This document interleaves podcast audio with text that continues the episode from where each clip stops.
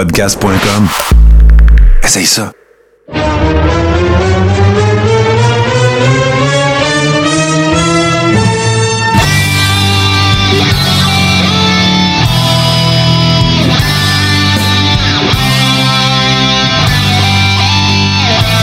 Le Carré rond, saison 5, épisode 31. Euh, je vais euh, saluer mes collègues un petit peu plus tard, euh, chers amis, parce que, tel que promis, puis d'ailleurs, on s'excuse, euh, la semaine dernière, on a eu quelques pépins techniques, mais euh, notre invité a eu la gentillesse de- de- de- d'accepter de, nous rejoindre la semaine suivante. On a pu régler euh, tous, nos, euh, tous nos problèmes. Et nous sommes en compagnie de nul autre que Monsieur Rocky de la Serra. Comment allez-vous, Monsieur de la Serra? Oh, ça va très bien. Euh, je suis euh, ici à Vancouver. Euh, il fait pas froid ici. Euh, je pense qu'on a quoi, 10 degrés. Euh, nous autres, à- au Québec, euh, il fait frais? Hein? il a fait, il a fait froid les quelques, les quelques dernières journées. euh, c'est vraiment pas, on n'a vraiment pas le microclimat de, de du BC ici. Là, on va se le dire. Là. Euh, Puis là, ben, vous m'expliquiez euh, tantôt que ça fait plusieurs années là, que vous êtes en Colombie-Britannique. Et avant que vous nous répondiez à ça, je tiens à vous dire, votre français est impeccable. Fait que euh, moi, je, je, je m'attendais même de faire l'entrevue en anglais, pas de farce. Là. Fait que euh, s'il faut qu'on aille en anglais, on y ira. Là, mais combien d'années euh, en Colombie-Britannique vous avez quitté le Québec pour euh, le BC? Quand exactement? Ça va faire 34 ans le mois de mars que je vis ici à Vancouver. J'ai ben, j'ai rencontré mon ancienne femme ici. Et c'est pour ça, je suis, ben, je, suis- je suis content qu'elle ne vienne pas de Saskatchewan puis Alberta où j'ai des places qui fait beaucoup froid. Euh, so, ici, euh, chanceux que Colombie-Britannique, c'est euh, mais pas, pas Colombie-Britannique, mais on appelle ça Vancouver et le Lower Mainland. OK, je comprends. ici, puis, puis Vic- Vic- Victoria, puis euh, l'île de, de- de Vancouver, il fait pas froid non plus. Euh, so, ici, quand il, quand il neige à Montréal, ici, on a, on a d'appui. Puis l'été, on a, on a toujours du beau soleil. Puis, puis fait pas humide comme euh, Ontario puis Québec, c'est plus sèche. Bon, ben écoute, c'est merveilleux. 34 ans, euh, évidemment, ben, on vous a connu, puis on en a parlé dans les dernières semaines, un peu pour, euh, pour mettre la table. Là. Euh, évidemment, Rocky, Bob de la Serra, on parle de International Wrestling à l'époque, la lutte internationale et tout ça, mais euh, dans une chronique que notre collègue Steve, qui est avec nous, nous a faite, ben, on a découvert un petit peu plus d'informations sur euh, votre passé et tout ça. Vous étiez...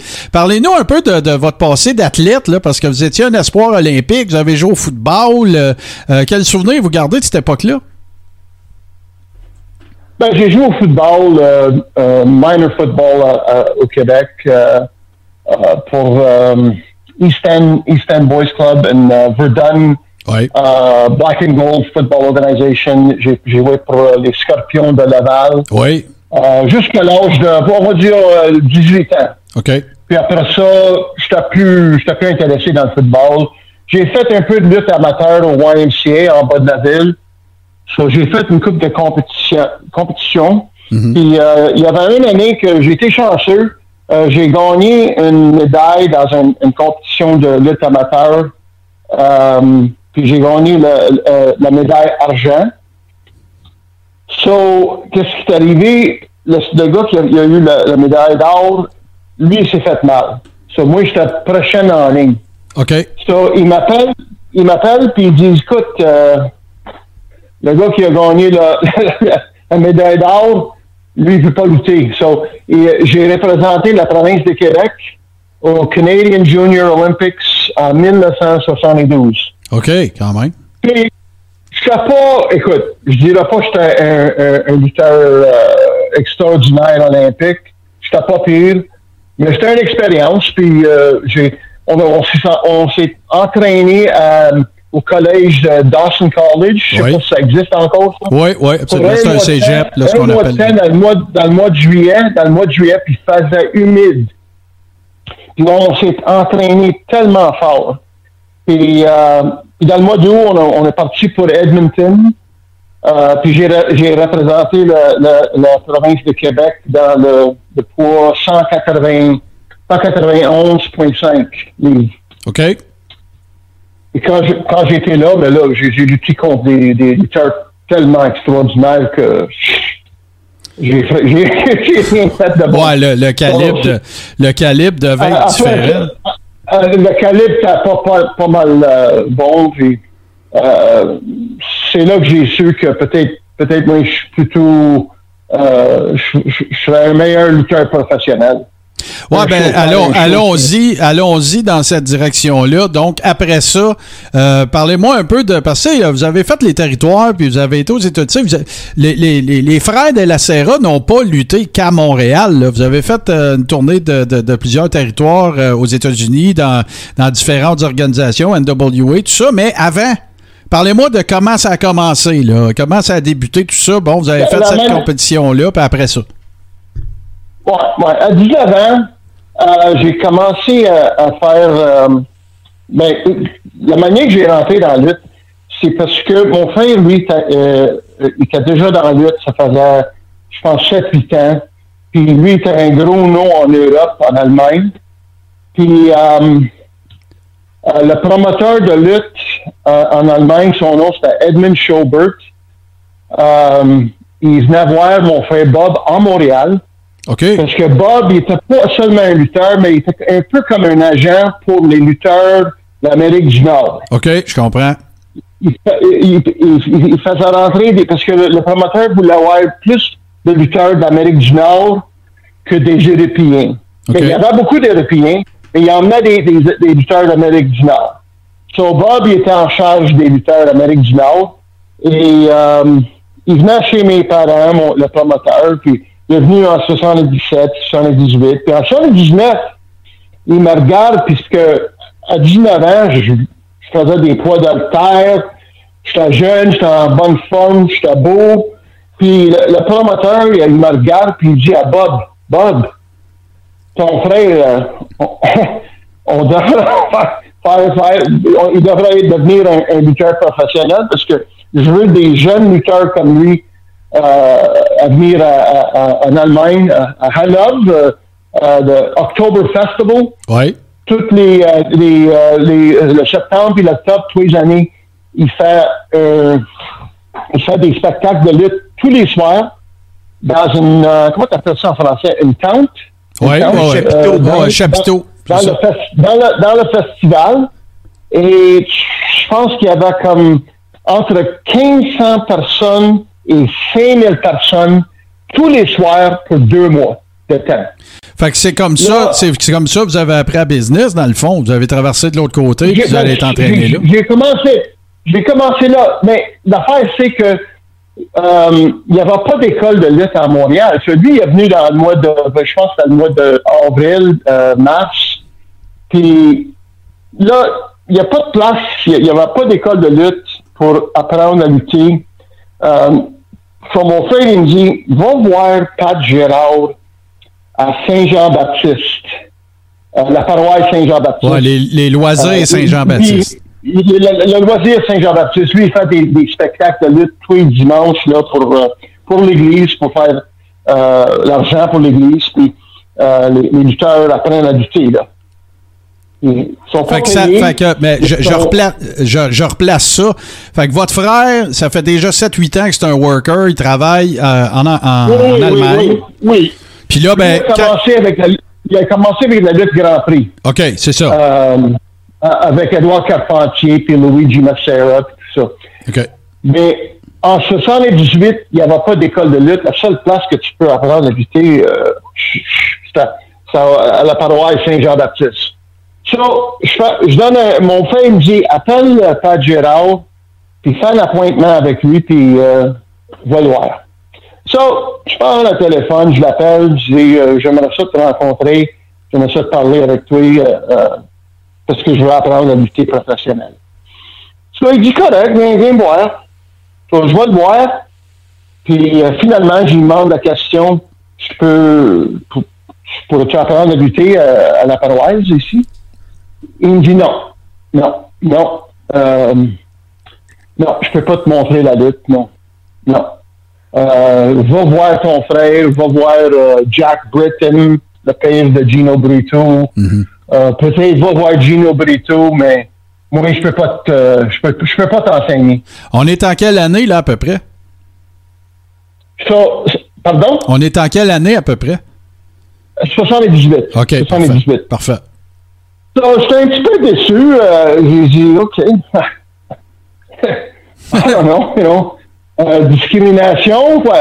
C'est parce, que j'étais un Italien anglais. Euh, c'est, c'est quoi le, c'est quoi, c'est quoi le problème? Mais j'ai rien dit. J'ai dit, OK, tu veux pas m'entraîner. Goodbye. Um, I'll, I'll go, I'll go back home. ouais, là, il fallait trouver une alternative, par exemple. Il fallait que vous trouviez un autre endroit, là, finalement. So, je, je, je retourne chez nous, j'ai dit à Bob qu'est-ce qu'il m'a dit, ben, il a dit, tabarouette. Ah, il était, même lui, il était, il était choqué, tu sais. So, Bob, um, so, une couple d'autres semaines passent, puis Bob dit, ben, tiens, on va aller en arrière euh, mes parents à une maison à Montréal, et euh, je vais te montrer une coupe de prise de lutte euh, dans, dans, dans, sur le gazon de mon père.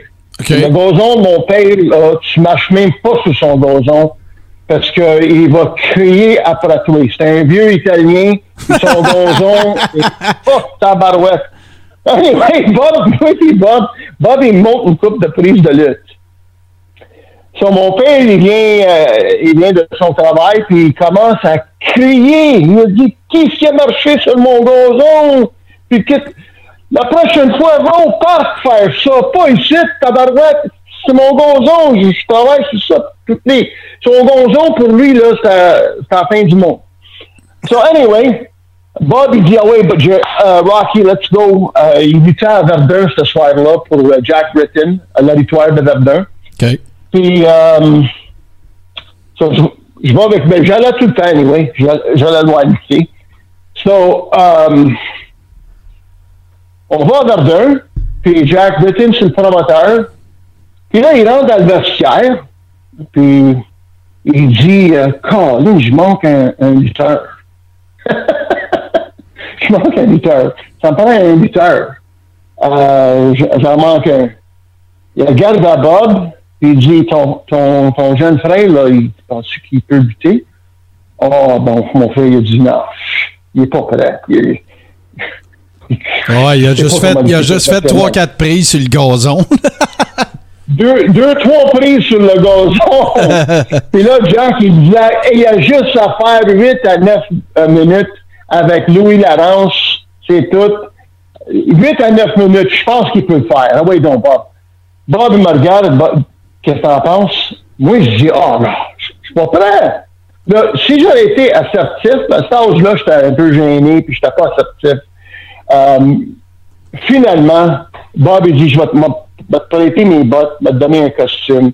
Tu rentres là-dedans pour 9 minutes, puis euh, un peu d'expérience. J'aurais dû jamais rentrer dans le ring. Ah non, hein? Oh, oh non, ben non, ben c'est pas. Je, je, connaissais deux prises de lutte professionnelles.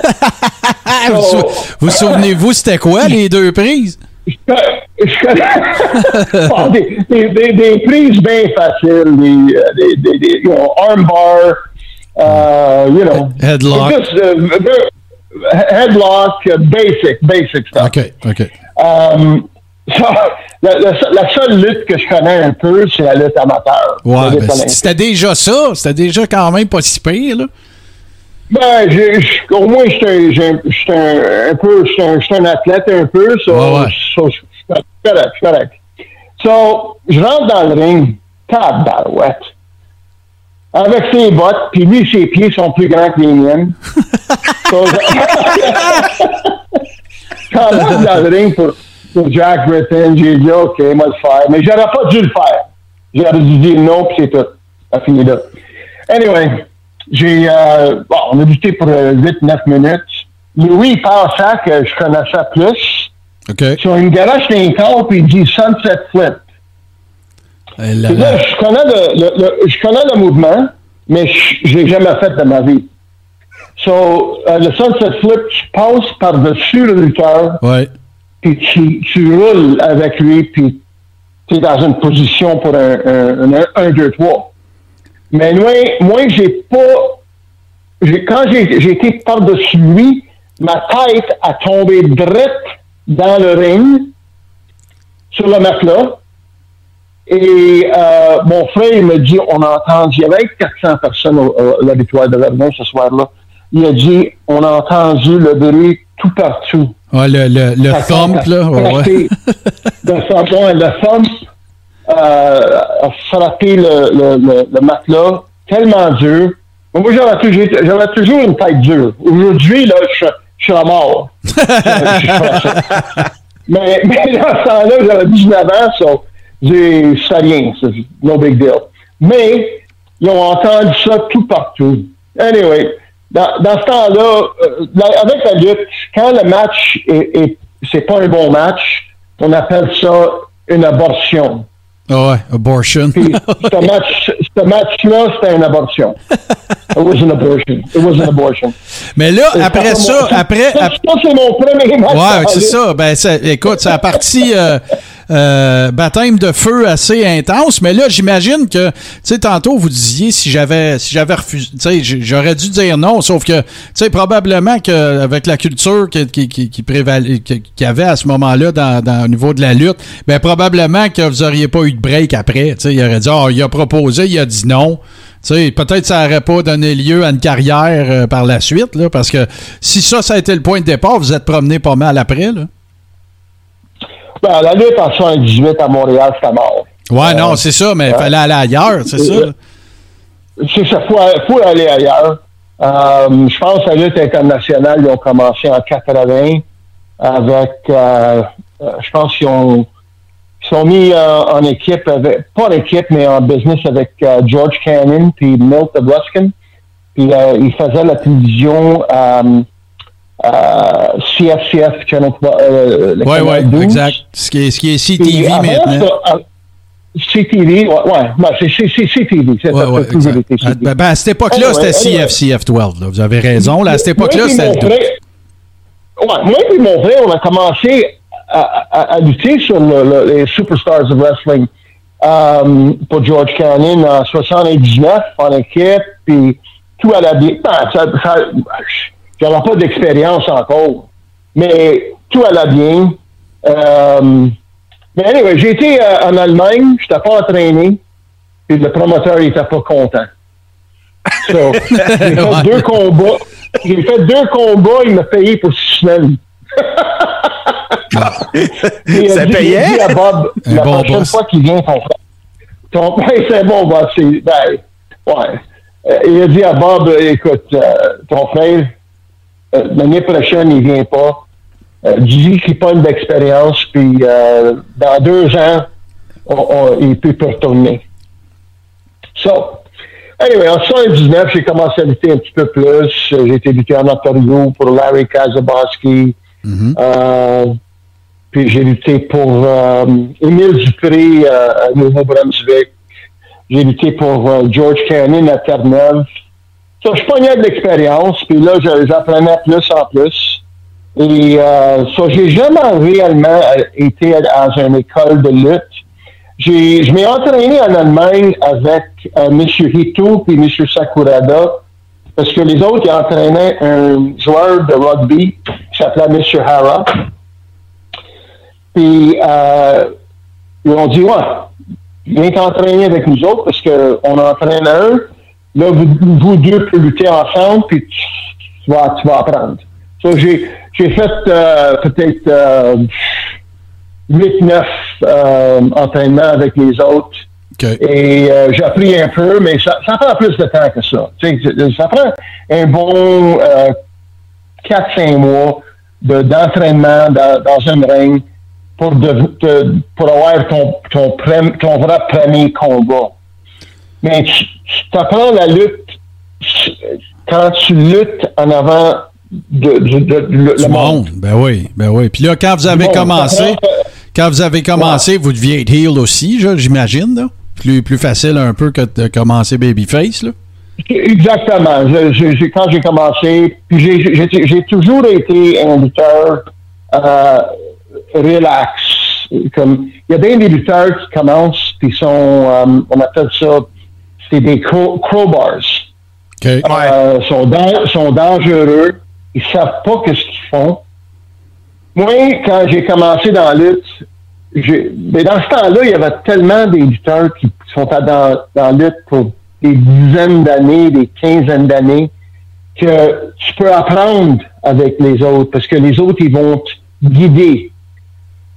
So, euh, dans ce temps-là, il y avait encore beaucoup de, de Mhm. et euh, il y avait beaucoup de lutteurs qui avaient beaucoup d'expérience. Là, les, les jeunes qui commencent, qui vont dans la WE, euh, ils, vont, ils vont faire l'entraînement à l'école de lutte de Vince McMahon pour un 5-6 mois. Ah, puis des, des fois, c'est plus que ça. Des fois, c'est plus que ça. Là. Des fois, c'est plus que ça, mais l'entraînement, il vient temps que faut que tu luttes en avant d'un- d'une foule. Oui, c'est clair. Puis, euh, puis les, les, les lutteurs qui luttent avec, c'est des gars qui, qui ont peut-être six mois d'expérience, un an d'expérience. So, it's like uh, in English, we used to call it uh, the blind leading the blind. Ouais, ouais. Les- ouais, ouais, exactement. Exactement. So, so, au moins dans mon temps, même si si j'ai commencé dans la lutte un petit peu tard, euh, la lutte commençait à baisser pas mal. Euh, je pense que j'ai commencé en 78. En 88, Vince McMahon, il avait Ouais. tout le contrôle pas mal de la lutte professionnelle. Euh, son, son père, il est mort, il, il a lâché une fortune. Puis euh, lui, il a, il a tout changé ça. Steve, il y a une Mais question. Vas-y, Steve. À moins que je me trompe, M. De la Serra, euh, à une certaine époque, vous étiez même à Calgary là, avec la famille Hart. Ah, je sais. Ben, euh, donc, Steve. Vas-y. Ouais, je, ben, je pense, M. De la Serra, à un moment donné, vous étiez à Calgary aussi. Vous avez travaillé sur le territoire de Calgary. Oh, je- ben, Oui. Steve, je pense qu'il t'entend pas. Je sais pas si on a un problème de ce côté-ci. La question de Steve. OK. Ben, Bon, la, la question? la question de Steve, c'est euh, à une certaine époque, vous avez travaillé pour Stampede aussi, hein? Vous n'avez pas travaillé à Calgary avec euh, les Heart? Oui, oui, oui, j'ai lutté avec euh, pour Stampede, mais c'était pas une bonne expérience. Je, je veux dire, comme j'étais supposé d'aller là, travailler temps plein. Puis euh, aussitôt que je, je vais je vais là, je vais voir euh, Bret Hart, puis lui il était en charge euh, du book. Ils ont le- le- c'était comme le booker. C'était pas, à cette époque-là, à, cette époque-là, c'était pas Bruce qui s'en occupait? Ben, avec cette famille-là, là, sont tellement. Ah, c'est, toute une famille, ça. Ouais, ouais, Il y ben a, oui. il y a, il y a Stu, il y a Stu Hart, puis euh, il y a Bruce, puis il y a Brett. Non. Mais Brett, Brett là, il était plutôt le, le, le, le gars en charge. OK. Anyway, je vais je vais voir Bret Hart. Euh, ça, c'est dans la- l'année 80, je pense, dans le mois de mars. Puis, euh, je vais le voir dans le vestiaire. Puis, il dit, oh, je sais pas qu'est-ce que tu fais ici, parce que on n'a pas besoin de personne, là, maintenant. J'ai dit, quoi? J'ai j'ai pris l'avion de Montréal à Calgary euh, pour, euh, tu sais, pour lutter. Puis il me dit, euh, on n'a pas besoin de personne maintenant. Mais quand même, j'ai j'ai donné mon numéro de téléphone si tu as besoin de moi. So, ils m'ont utilisé comme deux, trois fois par semaine. OK, quand So, même. je pense que c'était un vendredi soir que je l'ai rencontré. Le samedi soir après, on allait à Edmonton. Puis j'ai lutté ce soir-là. Bon. Mais je luttais peut-être euh, trois jours par semaine. Ouais, Puis ben, le- tu sais, il y en a euh, plein. Il y, a- il y a beaucoup d'histoires de, il y a beaucoup d'histoires de workers euh, qui se sont présentés justement sur le territoire des Heart. Puis, tu sais, c'était souvent des histoires comme ça. Où ben, ils se faisaient faire, ils se faisaient ribber. Euh, PCO, Pierre-Carl Ouellet nous en, ra- nous en a raconté un petit peu aussi, là, tu sais, des, il disait, Ouais, va-t'en, exactement. Edmonton, euh, va-t'en Edmonton samedi soir, on a un gala, si on peut te booker, on va te booker. Il s'en va à Edmonton, il n'y a pas de gala.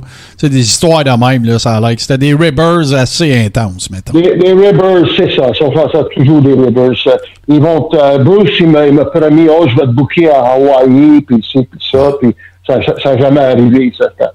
Euh, Mais là, mais là, Ouais. tandis que je vous ai, là, moi, là, ce qui m'intéresse, que là, on, a, on sait un peu comment ça a commencé. Après ça, vous avez fait vos, vous avez euh, payé vos 12 et tout ça. Moi, j'aimerais ça qu'on, nos abonnés qui nous écoutent, ils connaissent bien, puis on en parle souvent, de l'époque où euh, il se passait de l'action, là, à Montréal, là. Tu sais, quand, quand Dino était là, on top, puis que Ricky Martel était actionnaire, puis tout ça. Parlez-moi que, que Eddie DeBrain était encore là, son gars aussi, euh, le, le, le- le- euh, Allo Alpha de euh, Polynesian Prince est champion.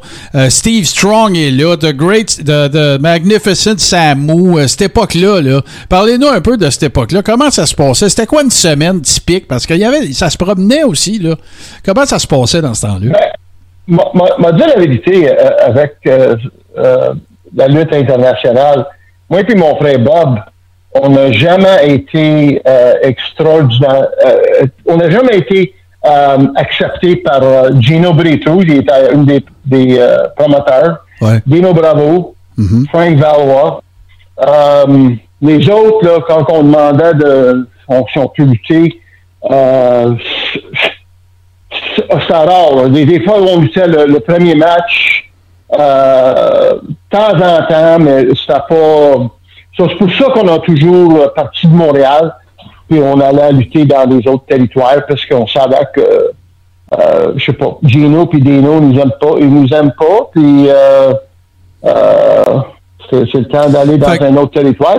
Moi, j'ai lutté dans tous les, les- les territoires au Canada, except Manitoba. J'ai fait toutes les petites villes de Terre-Neuve, Labrador, jusqu'à Colombie-Britannique.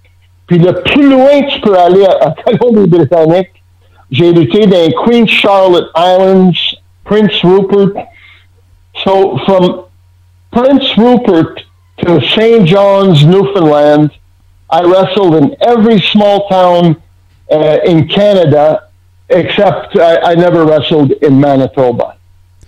Puis quand, ça, ça c'est mes souvenirs, OK? Moi, dans ce temps-là, j'ai 14-15 ans, là, OK? Dans le temps de la lutte internationale.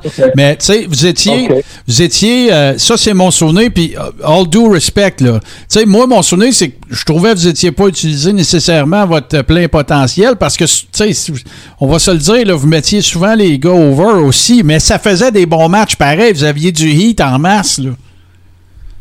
Oui, on, on, on faisait toujours un bon spectacle. Mon frère Bob, il avait, il avait, il avait, euh, ben, il a lutté pour le Grand Prix. il, a, il a- il a lutté en, Europe pour euh, neuf, neuf années. Neuf, neuf années. Il a été au Japon cinq, six fois. Mais quand il est retourné à Montréal, il était à premier match avec euh, Denis Goulet ou euh, Gino Brito Jr. Tu sais, Ouais. comment que tu peux utiliser un talent de même quand tu as beaucoup d'expérience puis tu l'utilises pas euh, mieux que ça, ça j'ai pas compris ça non plus. Mais là, j'ai une question. Là, je commence à pogner de l'expérience aussi. Sur les, deux, les deux ensemble, comme équipe, je pensais qu'on avait assez de, de, de, euh, Mhm. puis, puis du talent pour faire quelque chose dans, dans le ring, mais euh, Gino et Dino, ils ils ont- ils n'ont pas, ils pas apprécié. On va avoir They des questions. On- they they didn't- they didn't like us. They didn't like us. Ouais, ben c'est ça, us. là. On va avoir. On a des gens là, qui sont en train de nous regarder live aussi, qui ont des questions, là, mais avant. Puis euh, je veux pas vous mettre sur le spot, là. Je veux pas vous mettre dans un. I don't want to put you in a tight place, là, mais pourquoi vous Oh, I pen- don't care. pour- Uh, uh, pourquoi vous pensez que You c'était comme ask ça? me the questions, I give you the answers. Okay, you, mais- you, got, you, you ask me the questions, I give you the answers. I, I you know, I, I, I- j'ai au-dessus de 2000 combats de lutte dans mon corps. Euh, je pense que je connais la lutte professionnelle pas Ben mal. non, ben Euh, non, il n'y a pas de doute là-dessus. Puis pourquoi, tu sais, si vous aviez une raison peut-être à identifier pourquoi c'était comme ça, c'était vraiment juste parce que, écoute, euh, il, il vous aimait pas, puis it, ou il n'est jamais rien arrivé, ou quoi que ce soit? Ben, OK. Oublie pas, la lutte, c'est un- c'est un business de. Ben, je ne vais pas le dire de même, mais c'est un, c'est un business de. de on va le dire en anglais parce que c'est moins. C'est moins euh, it's, a, it's a brown noser business, and a kiss ass business. Uh, baiser de cul. So, C'est vrai de ça. euh, c'est c'est- c'est un business de même. Le- Puis moi et Bob, on n'était pas de même. Euh, on était plutôt, écoute, on va lutter. Je pense qu'on a le talent. Donnez-nous la chance. Puis, me dire la vérité, euh, qu'à la fin de la lutte internationale, quand que Vince McMahon il a pris Ricky Martel, Dino Bravo, les Rougeaux, Ouais. puis ils ont tous parti à, à WF, euh, que les Creechmen, ils ont devenu partenaires avec Gino dans la promotion. Là, j'ai commencé à avoir un petit push à, à Montréal puis en Ontario pour la lutte internationale. Mais ça ne sera pas pour les, les Creechman. Je- euh, ça n'aurait jamais arrivé. Mais là, là, moi, Oh. j'en, j'en ai une question, là. Là, j'ai une question tough. J'ai une question tough. On a reçu, euh, on a reçu euh, Len Kojak Shelley il y a quelques semaines. Puis il nous a raconté. Ce sont ses mots. OK? C'est pas moi qui dis ça. Je rapporte ce que Kojak nous a dit. C'était, pardon, c'était que lui avait l'impression que lorsque tu n'avais pas un nom québécois, c'était plus difficile d'être mis on top ou en tout cas, d'être plus haut dans, dans- d'être plus haut que mid Carter au sein des différentes promotions qu'il y avait au Québec. Len Kojak Chalet, ça sonnait pas français. Les De La Serra, ça sonne pas français. Euh, est-ce que, est-ce que vous, vous avez vécu ça? Je veux pas vous faire parler pour les autres. Je parle Rocky de la Serra. Est-ce qu'il y a l'impression que si tu n'étais pas francophone à l'époque, aux belles, les belles années de la lutte à Montréal, tu te ramassais mid-carder ou ben tu mettais les over? Je m'entends les over. Parce que, écoute, euh, puis les seuls deux Italiens que euh, ont lutté puis sont pas sur le, le, le main event, ça, ça tout du top, c'était Gino Brito et Dino Bravo, mais les autres sont, sont à des promoteurs, sont en charge. Ah ouais, La il était propriétaire. Ben ouais, c'est ça. sont des propriétaires. So, les autres, automatiquement, sont à sous le top. Euh, dans le Grand Prix, Gino Brito et Dino Bravo sont à pas sur le top comme sont à, avec la lutte internationale. Euh, mais sont, ben, quand même, euh, la lutte Grand Prix, ils ont- ils l'ont utilisé euh, très bien aussi. Mais sont à pas comme, comme quand, quand ils sont, sont à promoteurs. Puis ça arrive beaucoup dans la lutte euh, professionnelle, pas seulement à Montréal. Comme, il y a Ouais. bien des promotions, bien des promotions. Euh, le père, c'est le promoteur. Son, son garçon, euh, euh, il est sur le top. So, comme en Calgary, Bret Hart et Owen Hart sont à sur le top, main event. Ouais, ben là, c'est parce promoteur, euh, Calgary, c'est parce que. euh, G- G- Gino Brito, il a son garçon, euh, il, a, il a seulement lutté à Montréal pour quatre ans. Puis euh, il, il a essayé de pousser son garçon, mais son, son garçon, il n'avait pas de talent. Mais son garçon, il aurait dû partir, aller lutter à Calgary, à Vancouver, puis apprendre le métier. Mhm. Mais il n'a jamais, il a jamais appris le métier. Puis lutter avec lui, c'était pas facile. Ben, c'est, c'est sûr que, c'est sûr que ça arrive souvent. C'est sûr que ça arrive souvent que quand c'est le père, le, le promoteur, ben, tu sais, les enfants du père n'ont pas à payer leur 12 autant qu'un gars qui a fait de la route puis qui a travaillé dans plein de territoires puis qui s'est fait, euh, qui s'est fait euh, euh, avoir par un promoteur sur son payout puis, euh, tu sais, qui, qui ouvre son enveloppe dans le char puis il y a 20 pièces dedans. Puis, tu sais, là, c'est, c'est complètement différent, là, parce qu'il y en a eu beaucoup de promoteurs que ça a été comme ça. Pas juste au Canada, mais au- aux États-Unis Non, non, aux aussi. États-Unis, comme en, en, en Texas, il y avait le Von Eriks. Ah ouais, les Von Erichs, les Blanchard. En Oregon, on a- il n'y avait pas ce problème-là parce que Don Owens, c'était le promoteur. J'ai lutté pour lui pour euh, six mois de temps. Lui, il n'avait pas d'enfant dans la lutte. So, euh, ses meilleurs, ses lutteurs sur le, le- le- dans la finale, c'était toujours des lutteurs qui s'en venaient de tout partout dans les États-Unis. Quand vous Lui, avez travaillé à ben, Port, quand vous avez travaillé à Portland, Piper, t'es-tu encore là? Oui, il est encore là. J'ai, lutté une couple de fois avec Piper. J'ai lutté avec euh, Ricky Martel. Euh, des très bons lutteurs. Mais euh, Piper il était un petit peu, euh, comment je ça, pas paresseux, mais c'est parce que lui, il avait des problèmes avec son bas, bas de son dos. Et il était plus capable de lutter comme il luttait quand il était plus jeune. Jeune, ouais.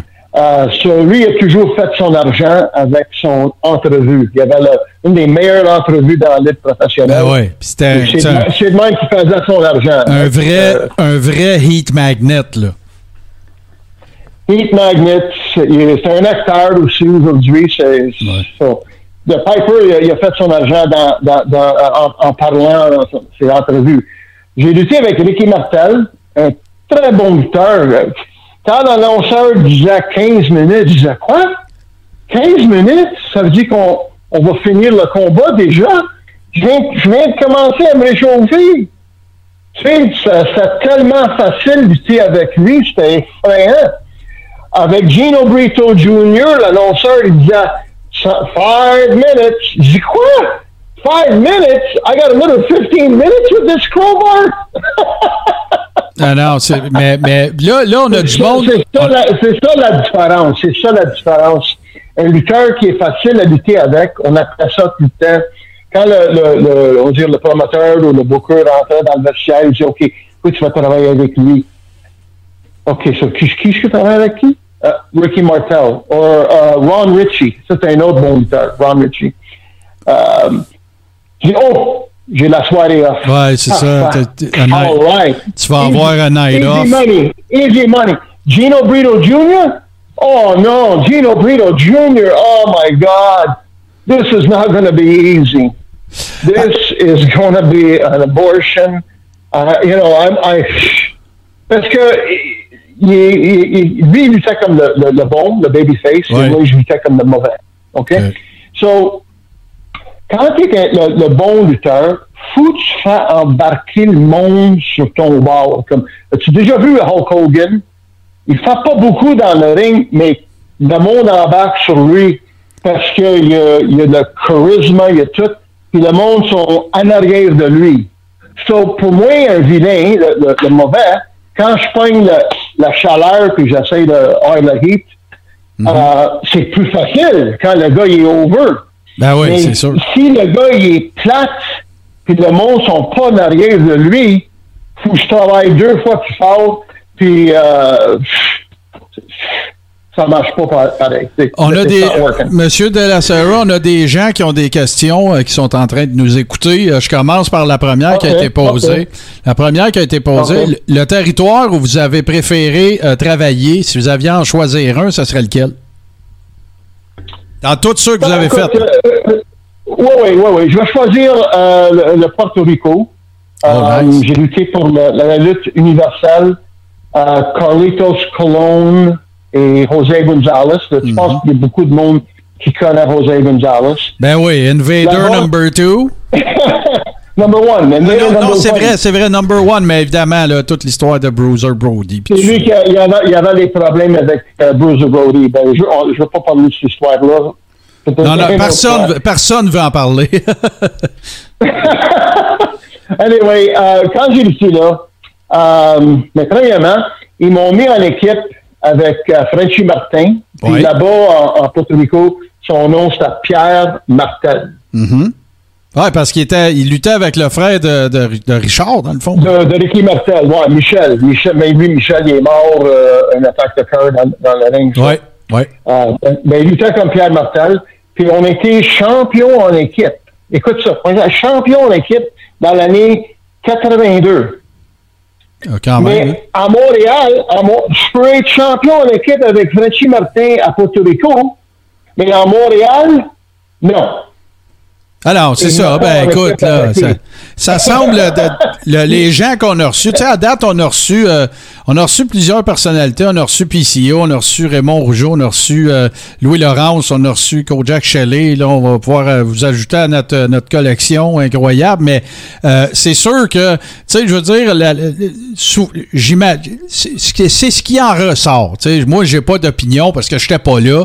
Mais ce qui ressort, c'est ça. C'est que, tu sais, dans le temps de cette, de cette promotion-là, ben, tu sais, je veux dire, il y a- il y a la, stratégie qu'il y avait, c'était de booker on top des gens qui avaient des noms plus francophones ou les propriétaires. Tu sais, je veux dire, Dusty Rhodes a fait pareil quand il était booker à NWA. Là. Il était dans tous les main events. Là, tu sais, je veux dire, ça fait partie de la game un peu. Là.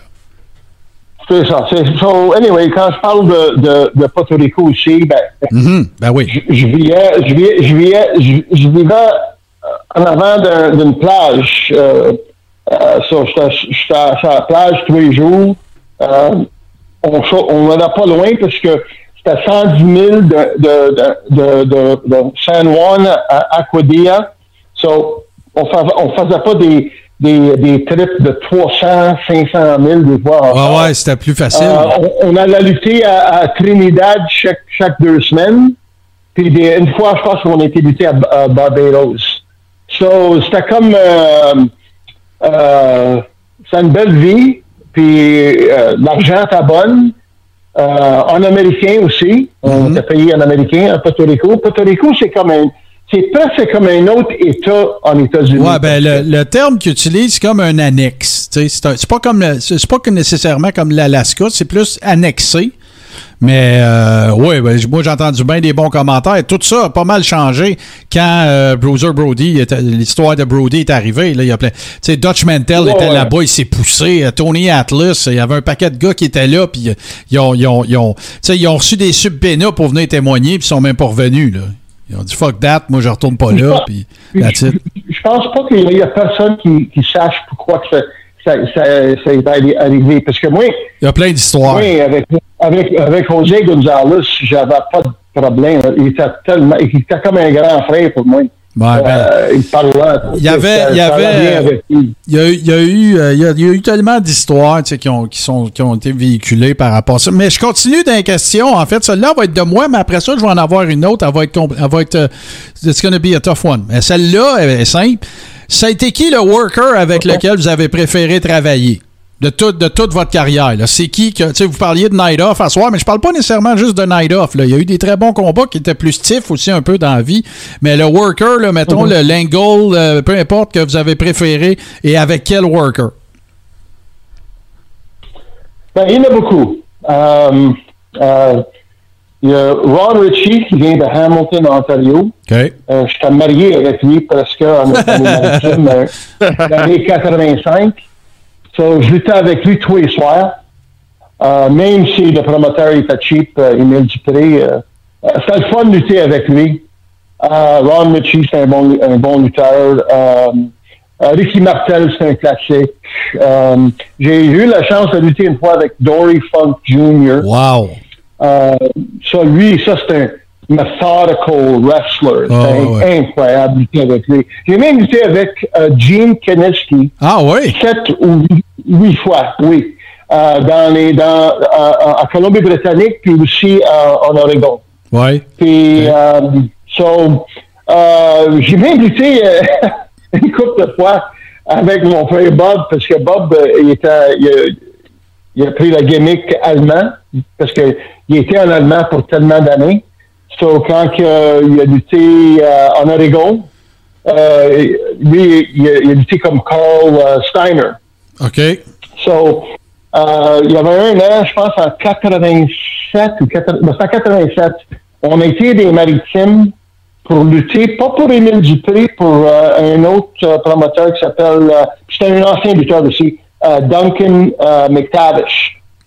OK. So, euh, je pense qu'il y avait cinq, six soirs qu'il a mis moi et Bob dans le main event. Puis on, on dit, moi, je luttais comme Rocky de la Serra, puis lui, il luttait comme Carl Steiner, puis le monde ne savait pas, savait pas qu'on était frères. OK. Ouais, ouais, non, OK. Le- ce ce gimmick-là n'avait pas été utilisé. C'était le fun, c'était le fun, c'était le fun, c'était le fun. Um, ouais, oh, j'ai lutté avec Playboy Buddy Rose. Oh, wow. Ben, ça, c'était à Portland, c'est sûr. Oui, c'est ça, Portland. Colonel De Beers, c'était un Ouais. autre bon lutteur. Euh, ouais, j'ai lutté avec tellement de bons lutteurs, euh, mais j'ai- je pense qu'il y a plus de mauvais lutteurs que j'ai lutté avec. que des bons lutteurs. Là, la question, la question difficile, ça va être la dernière parce que le temps file. La dernière question que je poserais, puis c'est c'est de quelqu'un qui, qui est en train de nous écouter. Euh, Je ne sais pas, je ne sais pas si vous consommez encore le produit aujourd'hui. Je ne sais pas si vous suivez ça, si vous regardez la WWE de temps en temps et tout ça. Mais selon vous, qu'est-ce qui manque à la lutte d'aujourd'hui? Ben, pour moi, OK, ils ont, ils ont du succès, encore, mais pour moi, la lutte euh, WWE aujourd'hui, comme, comme j'ai dit tantôt, c'est parce que ces gars-là sortent d'une école de lutte, puis euh, ils luttent avec quelqu'un qui a peut-être six mois de- d'expérience. Euh, ils se ressemblent tous pareil, ils font tous les mêmes mouvements, So, c'est pas comme l'ancien temps. T'as-tu les années 60, 70? T'avais Edouard Carpentier, euh, Mad Dog Vachon, Don Leo Jonathan, euh, Killer Kowalski. Sont à tous différents. OK? Ils sont à tous différents.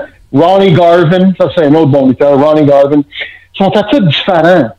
Mais aujourd'hui, quand on regarde la lutte, puis je- c'est rare que je vais regarder la lutte, je, je trouve que tous leurs combats sont pareils. Que- Ils, ils se ressemblent tous. Ils ont tous des tattoos, tattoos, puis le même euh, steroid body, des, des, des, des physiques stéroïdes. Puis, je sais pas, il n'y a, y a pas d'histoire dans le combat. Ils font une histoire un peu dans leur entrevue, puis ci, puis ça, mais je trouve que la lutte, c'est mort. Je pense que le UFC a, a pris le contrôle sur le, le pay-per-view, puis tout ça. La lutte, euh, c'est c'est pas comme ça, ça a été avant. ça. Euh, je trouve que les lutteurs dans les années 60, 70, 80 avaient plus de caractère et ils s'assemblent pas. Comme, je sais pas si tu te rappelles d'un lutteur qui s'appelle Wild Bull Curry. Oui, ben oui. C'était il très spécial. Pour Jacques. Euh, les c'était la lutte. Il luttait pour Jacques Rougeau. Mhm. Lui, il avait des sourcils, là. Ah, il a lutté partout. effrayants. Ouais, ouais. Il a, il a lutté partout, Oui, mais oui. c'était, il y avait un Oui, look. oui, moi, j'ai des, des sourcils. Lui, il a 4-5 fois les sourcils ouais, que ouais. j'ai, Puis ouais. lui, il n'avait pas besoin de mettre du make-up d'en face pour faire, euh, faire, que- faire, faire euh, pe- peur au monde, tu sais. Ou euh, Abdullah the Butcher, Ben c'est ouais, un autre. c'est sûr. Il y avait, il y avait, so, ça a tous des caractères différents. Puis je pense que c'est ça qu'on manque la lutte aujourd'hui. C'est les caractères. sont, sont tous pareils. Des personnages So, on n'a différents, de- c'est ça. Les, personnalités sont, sont, pas, sont, sont toutes pareilles. C'est- c'est- so, C'est trop, c'est trop homogène. C'est trop homogène. Là, là, c'est, c'est- malheureusement, on manque de temps. Mais là, avant qu'on se laisse, puis si vous avez l'occasion, donné, on, on fera, euh, on pourra se, se- se reparler. Mais euh, là, actuellement, là, vous êtes en Colombie-Britannique, ça fait 34 ans. Euh, j'ai, j'ai- c'est, c'est, je veux pas savoir ce que vous faites dans la vie, puis tout ça. là, c'est pas ça l'idée, mais euh, je, je veux dire, le, le, le- le- quelles sont vos, occupations principales? Vous faites quoi maintenant? là? La lutte, est-ce que ça vous a manqué? Est-ce que vous y pensez souvent? Êtes-vous encore en contact avec euh, ce monde-là ou d'anciens workers ou peu importe ou c'est vraiment en arrière? Je j'ai pas en arrière. Je, par- je parle avec une couple de lutteurs ici à Vancouver que j'ai connu dans, dans le temps. Euh, mais à part de ça, je travaille dans euh, business development. OK. Pas mal comme un euh, inside sales rep. OK. uh, business development uh, pour une compagnie qui s'appelle Dextera, uh, billion dollar corporation. Um, puis euh, c'est ça que je fais. Puis euh, je m'arrange bien. Good. Puis euh, depuis que depuis que le- on a le, le, le COVID, euh, je travaille chez nous. Ben ouais, c'est ça. Mais, mais le, le- le- souvent aussi, une question qui revient souvent quand on regarde des shows d'interviews et tout ça, euh, physiquement, comment ça va? Est-ce que, est-ce que ça a eu, euh, est-ce que ça a taxé Oh, votre corps? euh, Oui, oui, non, non, non, mon, mon corps va très bien. Euh, je suis correct, j'ai pas de, mes genoux sont bons, euh, mon dos il est bon, euh, mon frère Bob, je peux pas dire la même chose, lui il a eu beaucoup de, de problem avec ses genoux. Uh, he had to go and reconstruct both his knees. OK. Um, you know, he's got uh, he's got a lot more pain than I do. Plus, je pense qu'il a joué plus de football que moi. En Puis je pense qu'il a fait beaucoup plus de lutte professionnelle que moi. So, je sais pas, je sais pas c'est, quoi, mais moi, j'ai pas de douleur. Euh, puis, je me garde toujours, tiens, je me, me tiens toujours en shape. Je, je fais un peu de, de pas d'altère, là. Pas comme, comme je faisais quand j'étais jeune, mais j'en fais encore. Et euh, je fais un peu de golf, euh, un peu de marche, et euh, tout va bien, physiquement Bon, good. pour aujourd'hui. Puis, j'ai 63 ans. So, à mon âge, euh, tu Ça a bien de l'allure. On a vu des, on a vu vos, Il va arriver dans un an, un an de temps. il y a- who knows what's going to happen to me? on a vu vos photos de profil. euh, moi, à 63, si je suis aussi en shape, moi, être bien content, là. Ça a bien de l'allure. C'est ça, j'aime le golf, euh, c'est fun. Bon, C'est- ben, c'est une bonne marche. ça. Good. Ça, c'est mon. euh, ça. that's my uh, that's my hiking trip. I don't do. Je vais pas des, des montagnes pour faire mon hiking parce que ici à Colombie-Britannique, des montagnes, a des ours, Ah ouais, hein? toutes Bon. sortes d'animaux là ici là, c'est effrayant. Ben là, d'abord, on va, ce qu'on va vous souhaiter, parce que, tu sais, euh, de toute façon, si vous avez lutté assez longtemps, vous avez déjà croisé ça, des ours, mais euh, surtout, on vous souhaite la santé. Merci d'avoir accepté notre invitation, euh, vraiment très généreux. On vous souhaite le meilleur, puis il n'est pas dit qu'on ne se reparlera pas dans le futur. Un gros, gros, gros merci, puis merci de nous avoir partagé vos souvenirs de, de cette carrière-là. Portez-vous bien, puis encore une fois, je me fais le porte-parole de tous nos abonnés. Là. Merci beaucoup d'avoir passé un moment avec nous autres. Merci pour l'entrevue. Ah. fun. Bon, ben merci. À, très bientôt. OK, ciao. All right, bye-bye. Merci beaucoup. Rocky de la Serra, mesdames et messieurs, euh, très gentil euh, monsieur et qui, euh, qui, a été très compréhensif aussi d'ailleurs, hein, Steve, parce qu'on avait eu, on a rencontré quelques problèmes la semaine dernière. Puis, mais là, justement, là, je veux pas couper ça puis faire une pause puis tout. Je veux vous demander, vous autres, les boys, comment ça va? Qu'est-ce qui se passe de bon JC, notre notre GC, non, notre G Central, comment ça va, mon chum? Ben, essentiellement, je suis fatigué, je te dirais. euh, mais tellement, tellement content d'être là. Ça m'a manqué la semaine passée. Vous pas ouais, moi aussi. Moi avec, j'étais tout craqué. Euh, euh, écoute, on a, euh, puis je suis content parce qu'on peut, on peut utiliser le contenu qu'on avait préparé. Puis ça, je suis mhm. vraiment content euh, à ce niveau-là. Puis il y a plein d'actualités à parler. Euh, quelle entrevue avec M. de la Serra? Générosité, drôle, des anecdotes incroyables. Vraiment, là, ça start by le show.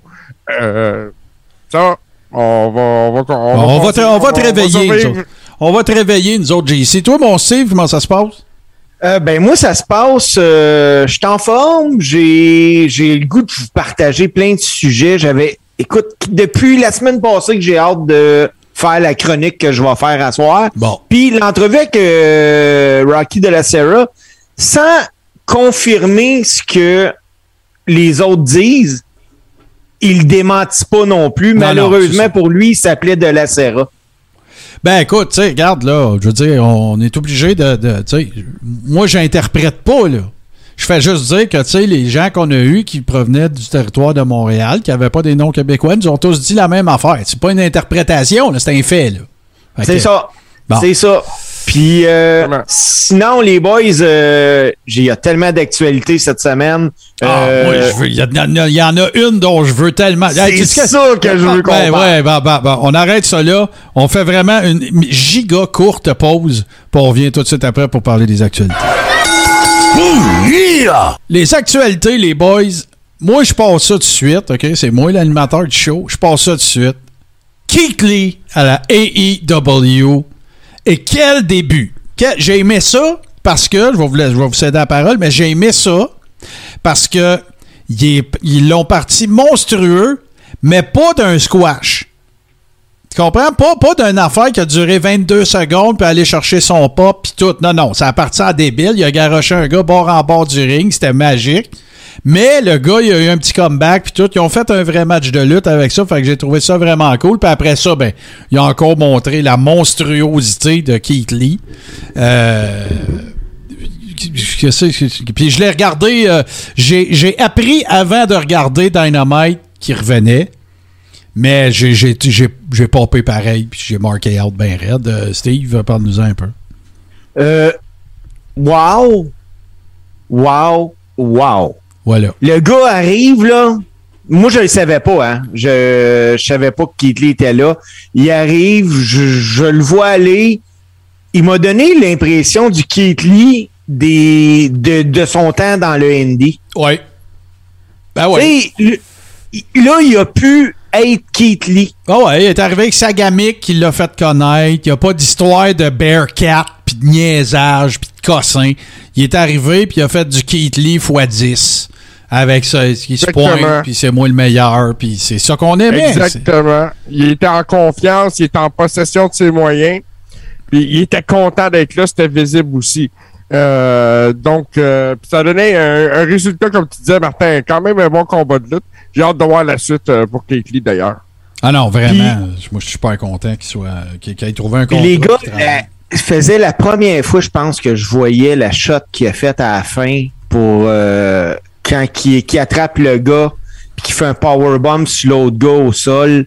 J'ai tellement marqué out là-dessus, j'ai fait comme j'ai c'est une machine, man, ce gars-là.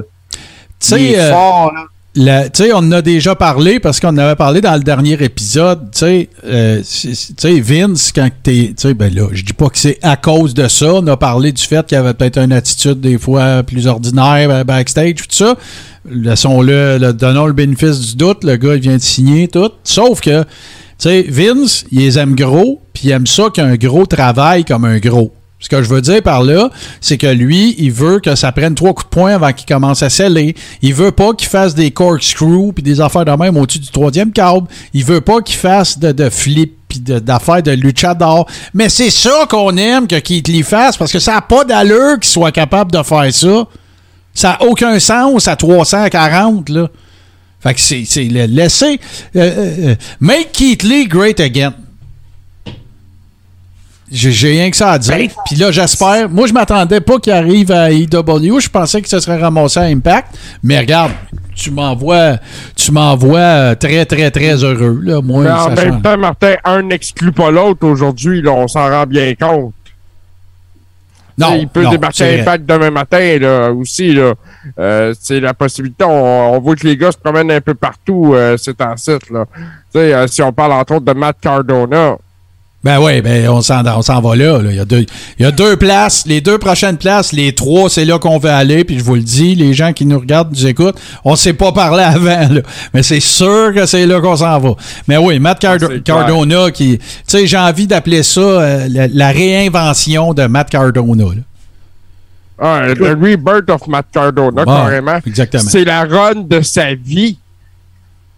C'est- c'est- Et puis, écoutez, je serais pas surpris qu'éventuellement il arrive avec toutes ses belts à AEW pour challenger Eggman Page. Écoute, je suis Tony Khan, je veux bouquer ça.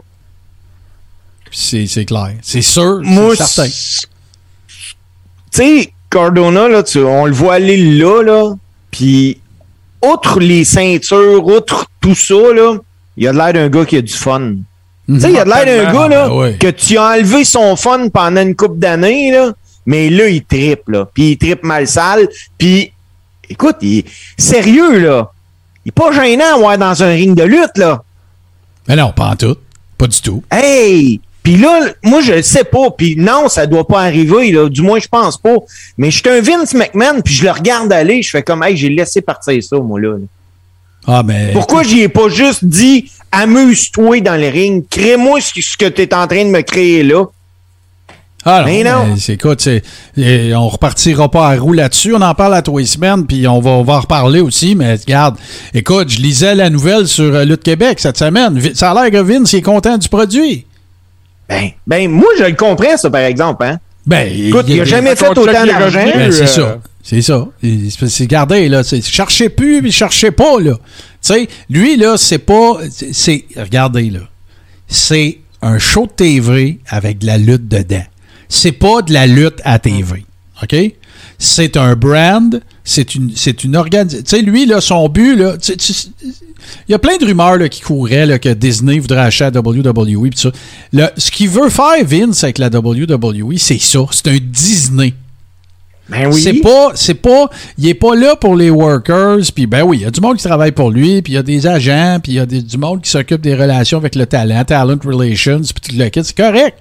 Mais lui, ce qu'il veut faire, c'est construire un, juggernaut euh, entrepreneurial qui a de la merch puis qui a tu sais là ça va plus loin que le show de lutte. C'est un c'est un un un rouage dans, le grand engrenage de ce que Vince veut faire avec ça. Fait qu'il faut l'accepter. Puis quand on a des petits moments euh, spéciaux puis quand on a des petits moments euh, le fun ben faut qu'on soit en contente parce que ça changera pas. Shane n'est plus là. Triple H est plus là. À toutes les fois que tu penses que ça sonne la fin pour Vince il renaît de ses fucking cendres.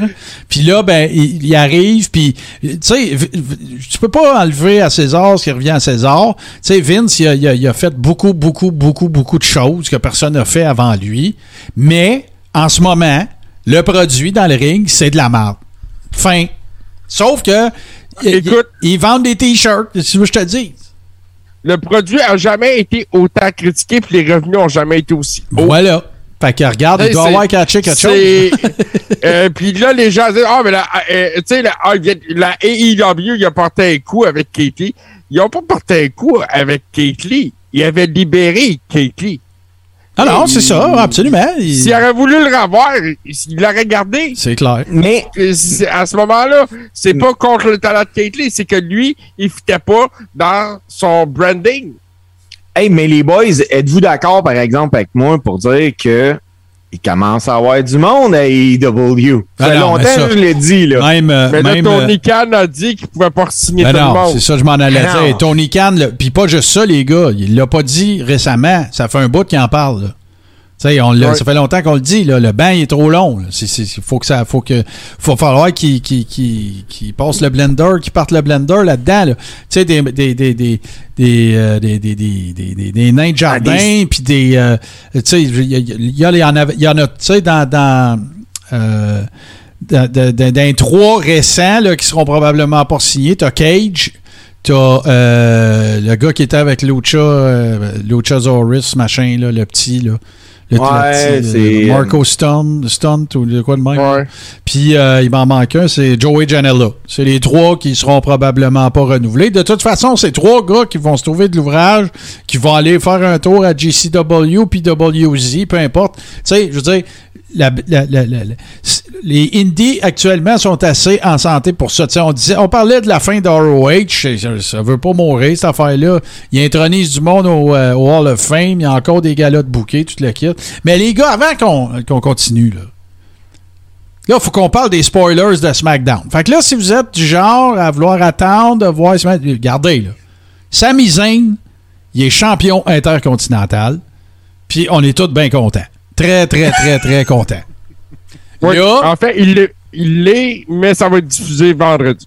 C'est ça. Parce que il y a un spoiler qui c'est- Ben, de toute façon, c'est quand c'est en Ben, tout le WWE a sorti le communiqué, là. Ils- C'est ça, ils se sont spoilés eux autres mêmes. Voilà. Puis de toute façon, euh, c'était quoi déjà, là? J'ai- J'ai j'ai un blanc, là. La, la- la raison pour laquelle ils ont fait ça pre-tape, c'est parce qu'il y avait de quoi vendredi. Euh, C'est euh, c'est parce que Money in the euh, Elimination Chamber est en Arabie Saoudite. Ouais, c'est ça. Ah, c'est ça. Fait qu'il euh, fallait qu'il capable fasse pre-tape pour donner assez de temps pour se rendre là-bas puis faire le truc. Bon, fait que moi, je m'en sac. C'est pas grave comment. Parce que on vient de tuer deux moineaux avec rien qu'une roche. C'est-à-dire que Shinsuke Nakamura, pouvez-vous m'envoyer ça à- au Performance Center puis le faire lever des dumbbells un petit peu, là? OK? Puis après ça, ben, Sami Zayn, champion, on est content. C'est pas grave Moi, je pense que, pas grave quoi. je pense que Nakamura, c'est le prochain libéré. Moi aussi, je je- je faut retourner au Japon, ça se peut pas, là. Mais euh, là, euh, dans, dans la- dans le, le chemin à venir pour Sami Zayn, il y a WrestleMania et Johnny Knoxville. Ben là, si les rumeurs sont de, sont de plus en plus euh, intenses. Knoxville n'a pas arrêté de dire qu'il avait adoré son trip à Mania.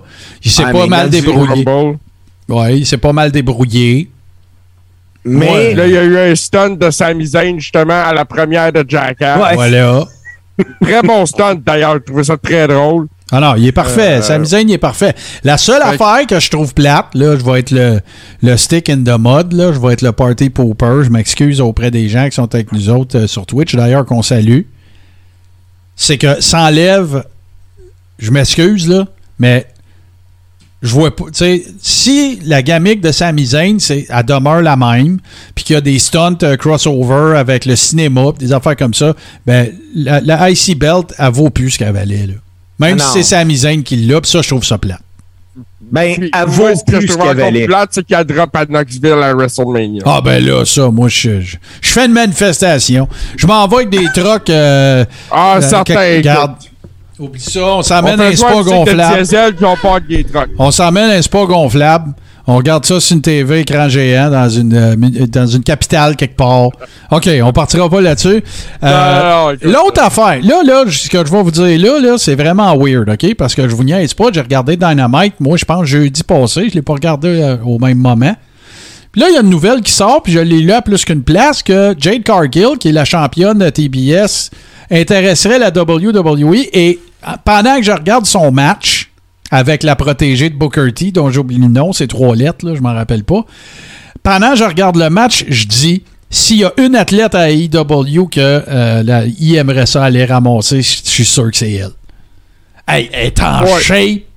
écoute, il y a- c'est une athlète phénoménale. phénoménale, c'est ça, Hey, tu exactement. mets ça avec Bianca Belair, là, puis euh, gars, watch out. Là, Jade. Cargill vient de donner un autre sens à leur division féminine. Ah ben oui, c'est sûr. Puis tu sais, s'ils décident d'allonger le cash, là, ils vont être capables. là. Oh, écoute. Il- il- Puis Vince McMahon, si elle veut vraiment, quand le temps va venir, Oh. elle, va, elle va être là. là Écoute, moi, je, je- je la vois déjà contre, justement contre Bianca Belair. C'était un main event de WrestleMania. Ben ça. non, mais Becky Lynch, tu sais, du nouveau sang. C'est ça que ça prend. Oui, oui, oui. oui. Tu sais, Mais du sang, pas du on- nouveau sang, on du sang s'entend nouveau. que là, sang les grosses stars, là, ça tourne autour de Brock, de Roman, de ça. Charlotte, de Becky. Ça va être Ronda.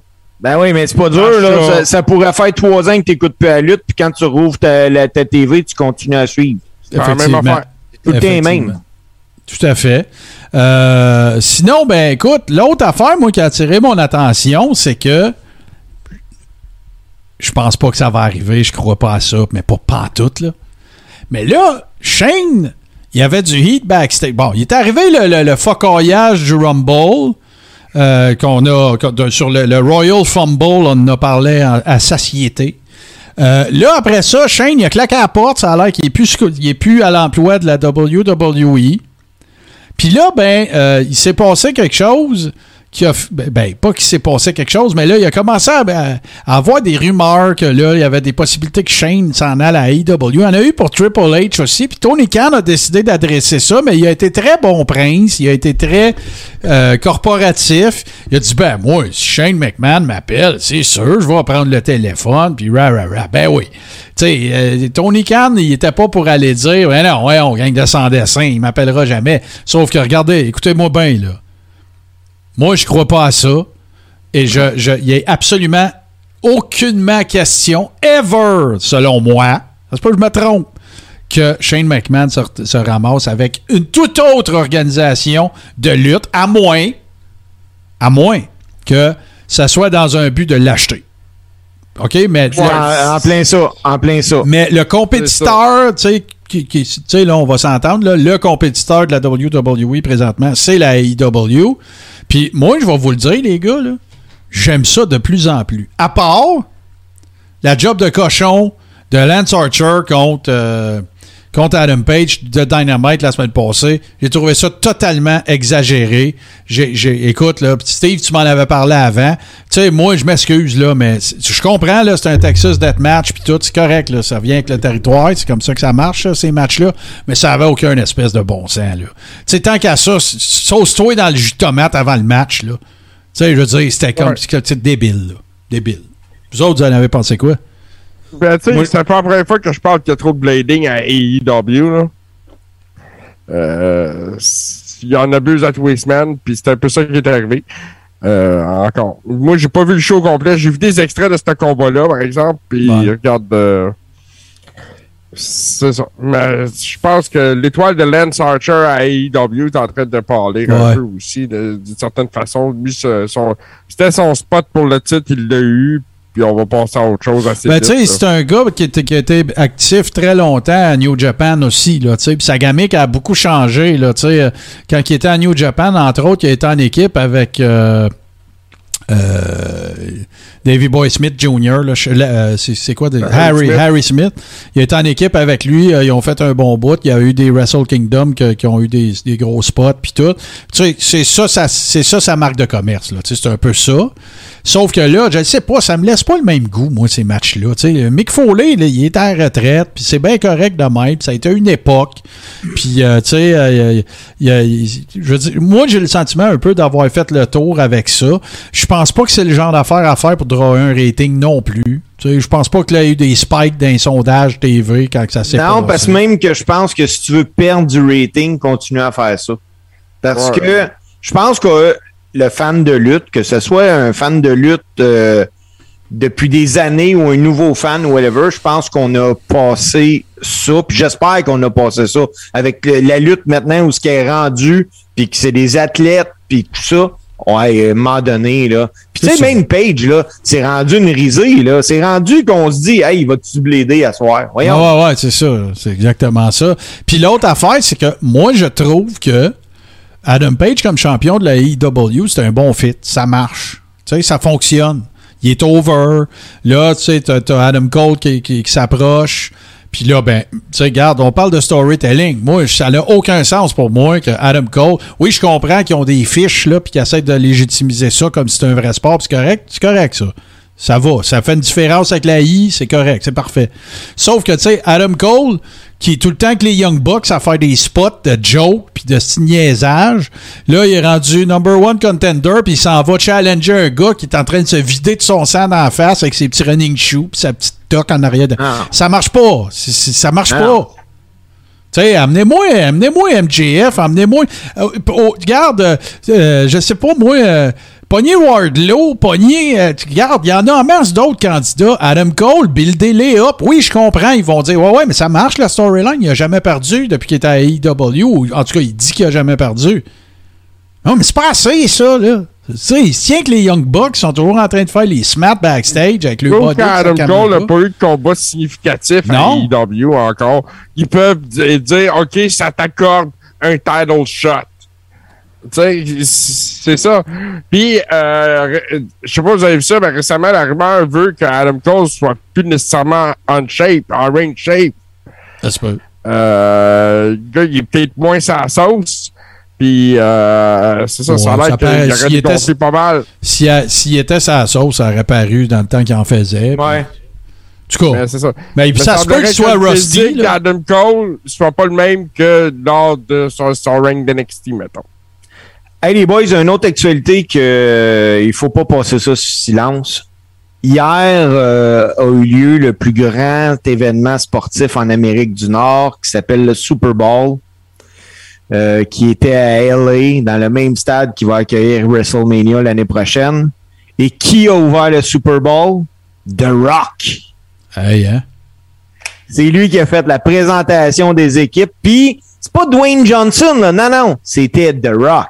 Ah ouais. Ben écoute, Écoute. ça fait longtemps que le dream match entre Roman puis lui, il y en est question. Puis il faudrait pas que ça fasse comme Taker puis Sting. tu sais. Il faudrait que ça arrive. Tu sais, Je pense que ça serait Ouais, un bon main il faut event. que ça arrive à Los Angeles. Oui, c'est sûr, parce que toute la. Mais non, mais je vais te dire pourquoi. Parce que la- le plus gros de la communauté, sa moyenne est à LA. Depuis toujours. Fait que là, tu sais, tu vas, tu vas. Écoute, euh, Pat Patterson a, raconté à plusieurs reprises ses matchs contre Peter Maivia qui se passaient au Cow et qui avait, écoute, la moitié de la foule, c'était des Samoyens dont Peter Maivia était le chef. T'as-tu idée du heat qu'il y avait, mon gars, quand il rentrait là? C'est-tu là, Ça Martin, que c'est-tu là, Martin, que Patterson, euh, c'était euh, c'était fou parce qu'il y avait du monde qui voulait vraiment tuer Patterson dans la Ben, foule? c'est- pas de même que ça s'est passé. C'est que la police est venue voir Pat Patterson la journée même pour dire Tu devrais pas lutter à soir. Parce que, écoute, on a reçu des, euh, on a reçu des, des menaces de mort, euh, tu sais, que, que, que si tu luttais, que tu te ferais assassiner, puis tout le kit. Puis Pat Patterson, t'allais faire les combats pareils. là. Mais on était Ben à une oui, autre époque, là. On était à une autre époque. Le kayfabe existait, puis tu sais. Mais non, non, non. C'est sûr, il faut que ça soit à Los Angeles.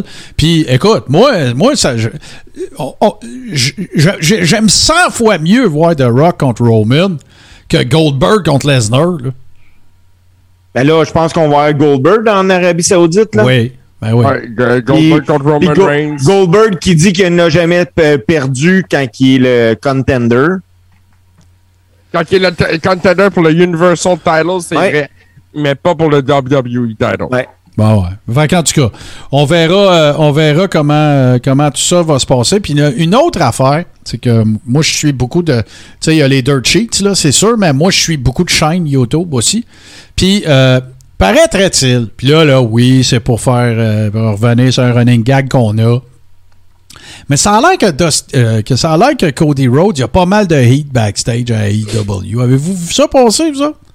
Ben, moi, ce que j'ai entendu parler, ben, pas parler, mais je l'ai lu, là, euh, c'est que il s'était tellement servi de d'être un proche de Tony Khan puis tout ça qu'il s'était pas nécessairement fait que des amis. Du cas. C'est ça. On va faire euh, les boys. euh, je veux quand même essayer de rentrer dans deux heures, on a encore pas mal de stock. Fait que ce qu'on va faire, les amis, on va faire une courte pause, puis on va revenir avec la chronique à Steve. Alors bonjour, ici Hubert Reeves, grand amateur de l'espace et de 70% sur les ondes de radio H2O et de l'univers.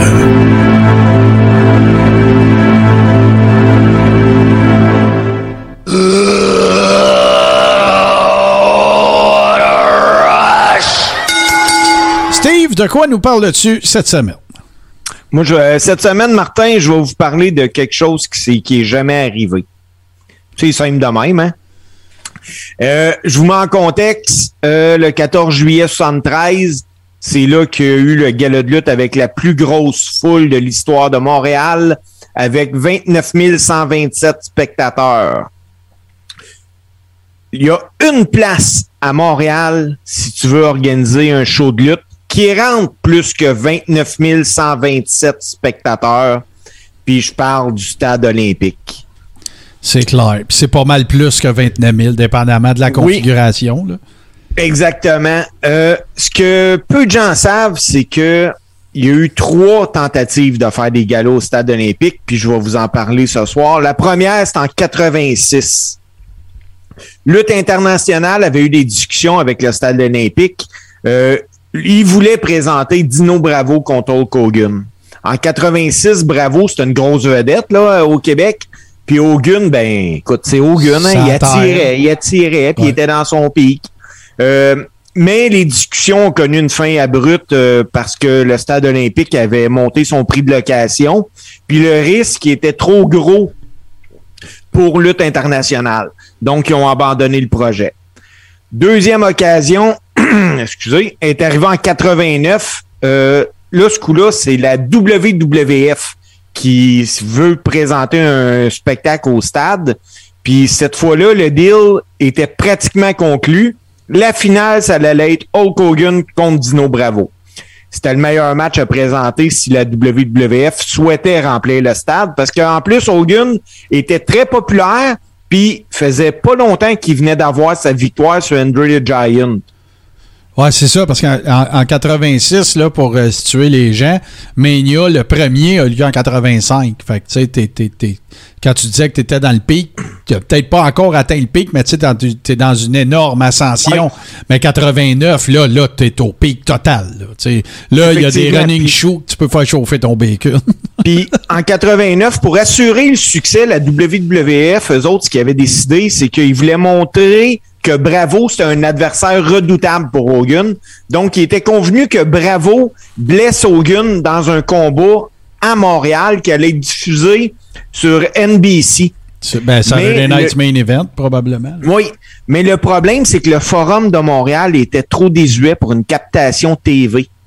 Rappelez-vous, les boys, là, qu'on parle de la WWF. La WWF a jamais présenté de show TV au Forum, là. La première fois qu'ils l'ont fait, là, c'était rendu le centre Molson. Ouais, c'est vrai. Le forum, on pouvait pas, ils pouvaient pas mettre les écrans aux bonnes places. Donc, euh, Vince McMahon, il a abandonné le projet. Il a dit non, c'est fini. On fera pas ça au, au stade olympique, euh, no- notre show. Fait on abandonne le projet. Puis il faut pas, euh, je sais que tu vas en parler d'une autre fois, je sais c'est quoi, mais la, la, faut pas oublier non plus que, tu sais, là, en 89, là, tu, ça coïncide un peu, si on parle de la I, là, ça coïncide aussi avec le fait que là, les villes, ils, envoient des soumissions à Vince pour recevoir Mania, là, depuis qu'ils ont fait, le- depuis qu'ils ont fait WrestleMania 3, là. Fait que Vince, il a l'embarras du choix, c'est plus comme, parce que là, ce qu'il faut que tu saches, c'est que, tu sais, mettons, tu vas prendre euh, le Superdome ou tu vas prendre, tu sais, des gros, gros arénas américains. Ben, il y en avait encore avant ça qui étaient euh, propriété, entre guillemets, ou en tout cas qui avait droit de refus à la NWA. Comme Vince a toujours eu le droit de refus au Madison Square Garden, c'était la même affaire. Mais après WrestleMania 3, la game a complètement changé parce qu'ils ont ont rentré 93 193 personnes dans un stade. Fait que là, là, si c'est pas au stade olympique, Vince, il n'y a pas de trouble, va servir de bord, il va faire ça au LA Forum ou euh, au, euh, LA Coliseum, puis il va prendre un autre main event, puis ça sera pas Dino Bravo, puis it, là, tu sais. Effectivement. Parce que fin 89, il y, a un- il y a une discussion qui a eu lieu entre Gino Brito et Vince McMahon. Brito, à l'époque, c'était le promoteur de la WWF au Québec. Il reçoit comme directive de se renseigner pour la possibilité de louer le stade pour présenter un gros gala de lutte. Cette fois-là, là, il n'est plus question de Hogan contre Bravo, là, euh, mais qu'on va avoir une finale qui va avoir Hulk Hogan dedans. C'est clair. Brit- Brito s'est renseigné sur le prix de location, mais le problème, c'est que la, RI la RIO, qui est la Régie des installations olympiques, elle, elle exigeait un pourcentage de la gate, un pourcentage de la marchandise vendue. Il n'y a pas un Brito, promoteur qui va dire ouais à ça. Ben c'est ça, c'est que Brito était, il retournait voir Vince, puis euh, il l'a informé du prix, puis Vince il a dit à Brito, il dit écoute, il dit mon promoteur de l'Ontario s'est aussi renseigné, puis il dit c'est 200 000 pièces de moins pour présenter le même show. Moi j'ai fait une petite recherche. En 90, il y en a eu un show, un gros show de lutte Ben, à Skydome. Toronto. Skydome. C'est WrestleMania 6 au Skydome de Toronto, puis la finale c'était Hulk Hogan contre Ultimate Warrior. Ça aurait pu ressembler à ça. Ça aurait pu ressembler à ça. Je dis pas que ça l'aurait été, mais si on est capable de calculer qu'un plus un, ça fait deux, il y a des bonnes chances. Ouais. Mais- Puis là, Ah. faut, faut, excuse, je veux pas te couper, mais faut que tu ajoutes à ça aussi que le clinch des territoires canadiens, il est fait là aussi. Là. Tu sais, Fait que stratégiquement, Ah, ben oui. c'est ça le move là, de, pour Vince de faire un gros gala au Canada. Parce que là, Stu, c'est réglé, les, les, les Tonys à Toronto, c'est réglé, Montréal est réglé, euh, les Dupré, les Maritimes, c'est tout réglé, ça fait un bout. Tout est réglé. Tout est réglé. Fait que là, rentre un gros show, puis là, attache tout ce monde-là. C'était ça l'idée. Ben oui. Puis il y en a eu deux Québécois hein, qui ont lutté à WrestleMania 6. Dans le premier match de la soirée, Rick Martel a battu Coco Beware en 3 minutes 51 secondes.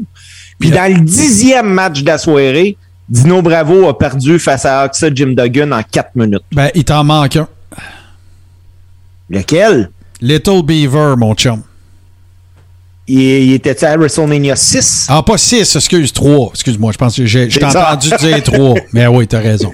Non, non, Ricky à Martel. WrestleMania 6. Ouais, euh, Ricky Martel, c'était quoi? Coco Beware, je pense? Coco Beware en 3 minutes 51, puis Bravo a perdu contre Duggan en 4 minutes 15. Donc, euh, est-ce qu'on peut dire qu'il n'y aura jamais de gala de lutte au stade? Je ne sais pas, mais on a passé euh, Mais ça se trois peut-tu? occasions. Ça se peut-tu que t'en oublies un? Ouais, ouais, Euh, peut-être pas un projet, mais une conversation qui a déjà eu lieu. Jacques Rougeau a toujours voulu tenir un gala conjointement avec la I au stade également. Oui, il a- il voulait présenter Bob Backlund contre PCO. entre autres. Puis euh, Mais- il, il se serait bouqué, c'est sûr aussi, là, mais écoute, si Mais ça n'a pas marché en 89, là, regarde. Moi, j'ai pas parlé de cet événement-là, euh, mais oui, je n'avais entendu parler. C'est, à peu près dans les années 95-96 que Jacques est arrivé avec cette histoire-là de faire un match Bob Backlund contre PCO. Ouais. PCO allait être le champion et tout ça. Mais je me dis que si Vince McMahon, qui a les poches beaucoup plus profondes, a changé d'idée pour le stade olympique, Ben je vois pas comment Jacques Rougeau aurait Ben non, faire ça. ben non. Puis, tu sais, là, je vois dans le chat aussi, euh, Oli puis euh, Ghislain, ils parlent de ça. Euh, Hogan, Rougeau, euh, ça a eu lieu, évidemment. Mais Je, je, pourrais, je pourrais pas dire s'il y a déjà eu des conversations, par contre, qui concernaient le stade. Je pense pas que ça aurait vendu le stade, honnêtement. J'enlève rien à Jacques Rougeau, puis j'enlève rien à Hogan. Mais c'était à l'époque de la WCW. Puis là, on est à l'époque aussi de la Puis tout. Sauf que, tu sais, sur l'échiquier de la WCW, même PCO était allé faire un tour, puis il, nous en a parlé euh, dans l'épisode de Fantôme. Mais euh, écoute, là, tu sais, ça, a fini dans un gala, évidemment, euh, au Centre Bell à l'époque. Et il y a eu ça, puis il y avait eu, évidemment, il y a eu, il y a eu la fameuse saga, on pourra en reparler un jour aussi, mais il y a eu la fameuse saga PCO Kevin Nash, PCO contre The Giant, il nous en, il nous en a parlé aussi pour ceux qui étaient là. Fait qu'écoute, là, tu sais, euh, c'est pas d'hier. Tu sais, parce que si tu parles de sport de combat, tu sais, le, le dernier huge qu'il y a eu, ça serait Duran euh, Sugar Ray. Euh, Oui, l'accident qu'il y a eu avec euh, Gaetan Hart, là. Oui, c'est ça, exactement. Fait que, tu sais, c'est sûr que le stade, on l'haït, mais, tu sais, ça a quelque chose de mythique pareil quand tu tiens un événement là. Tu sais, moi, j'ai été voir Yoto au stade, j'ai vu Floyd au stade, tout ça. C'est pas comme aller au centre belge. M'excuse, là, mais c'est pas la même expérience. Ça pas la même, c'est pas le même déploiement, c'est pas la même, euh, gigantisme. Puis, Ah, ben non, ben non. Une affaire qui est sûre. Si jamais ça arrive, on va tout être là. Ça, c'est sûr. On va tout être là. Ça, Ah, c'est certain. clair. GC va prendre off. G Central va prendre off ce soir-là. C'est sûr, mais à soir, G Central, merci Steve pour ta chronique, mais à soir, G Central, il prend pas off parce que là, on s'en va. Et avec un nouveau thème, mesdames et messieurs, parce que là, les trouvailles de GC, c'est terminé, là. Là, on est rendu à Scrap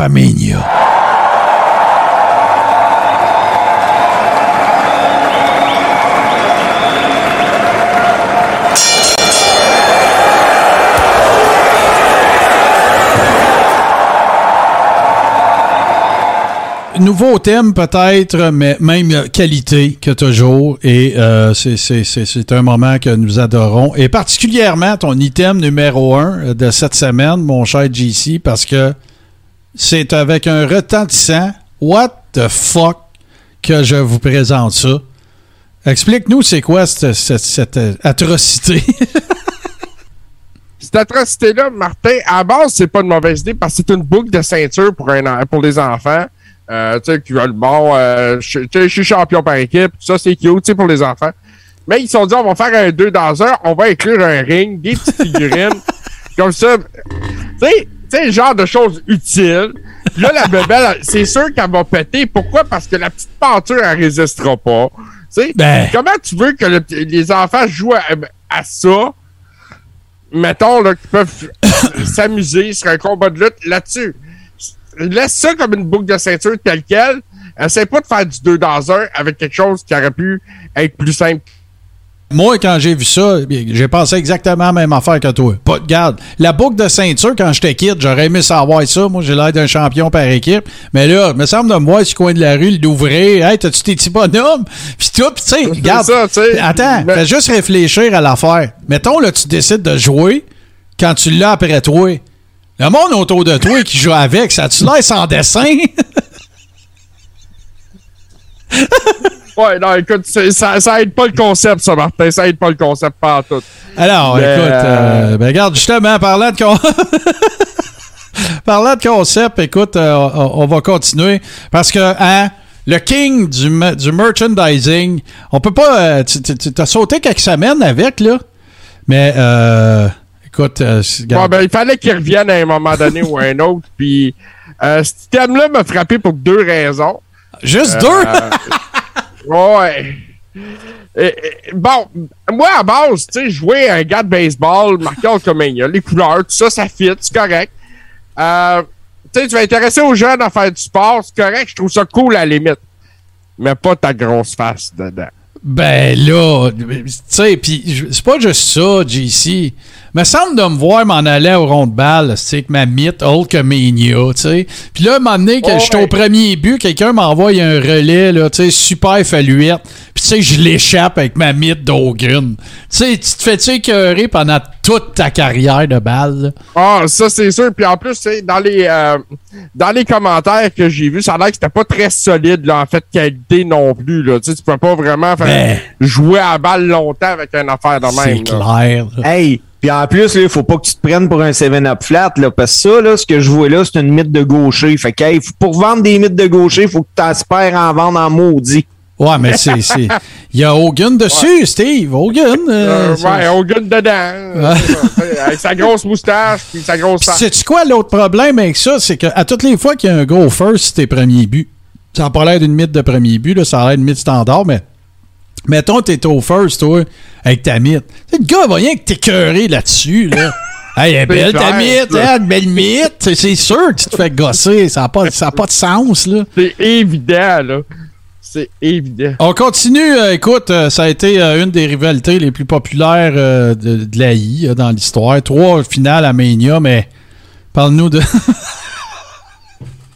parle-nous de ça, JC, là. Le- le- le- écoute, tu sais, tu- tu peux faire faire ce que tu veux à du savon, mais le faire parler, je suis pas sûr. Écoute, on a des savons. Ça, c'est des savons parlants, des produits qui ont été brandés par la WWE.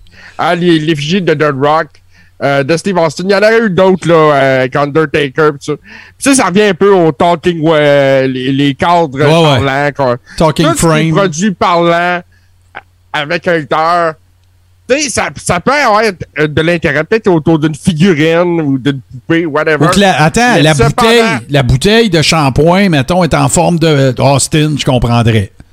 Ouais, ouais, à la limite, tu sais. Tu comprendrais, mais elle se ramasserait des Je trouvailles. trouverais ça gl- glauque à la limite. Mais moi, le fait de prendre ma douche, puis que le savon m'encourage, il me fait des hell yeah, puis des affaires de même. Ou tu sais, tu te laves, puis oh, if you smell what the rock is cooking. Non, non, je vais passer mon tour. Mais c'est ça. Euh, dans les produits d'hygiène personnelle puis le branding de lutte, j'ai un petit peu de problème avec ça. On va y revenir un peu tantôt aussi. Bon, parfait. Puis là, ben écoute, le, le- tu sais, la preuve irréfutable qu'absolument tout est marchandisable, c'en est une. Il y en a plein, il y en a eu plein d'autres dans Scrapamania. Là. Ouais, Mais celle-là, ça, là, tu sais, faut, faut vraiment que tu sois creusé. Faut que tu te sois creusé à la tête. là. Bon, qu'est-ce qui nous reste à crisser notre logo dessus? Là? Ouais.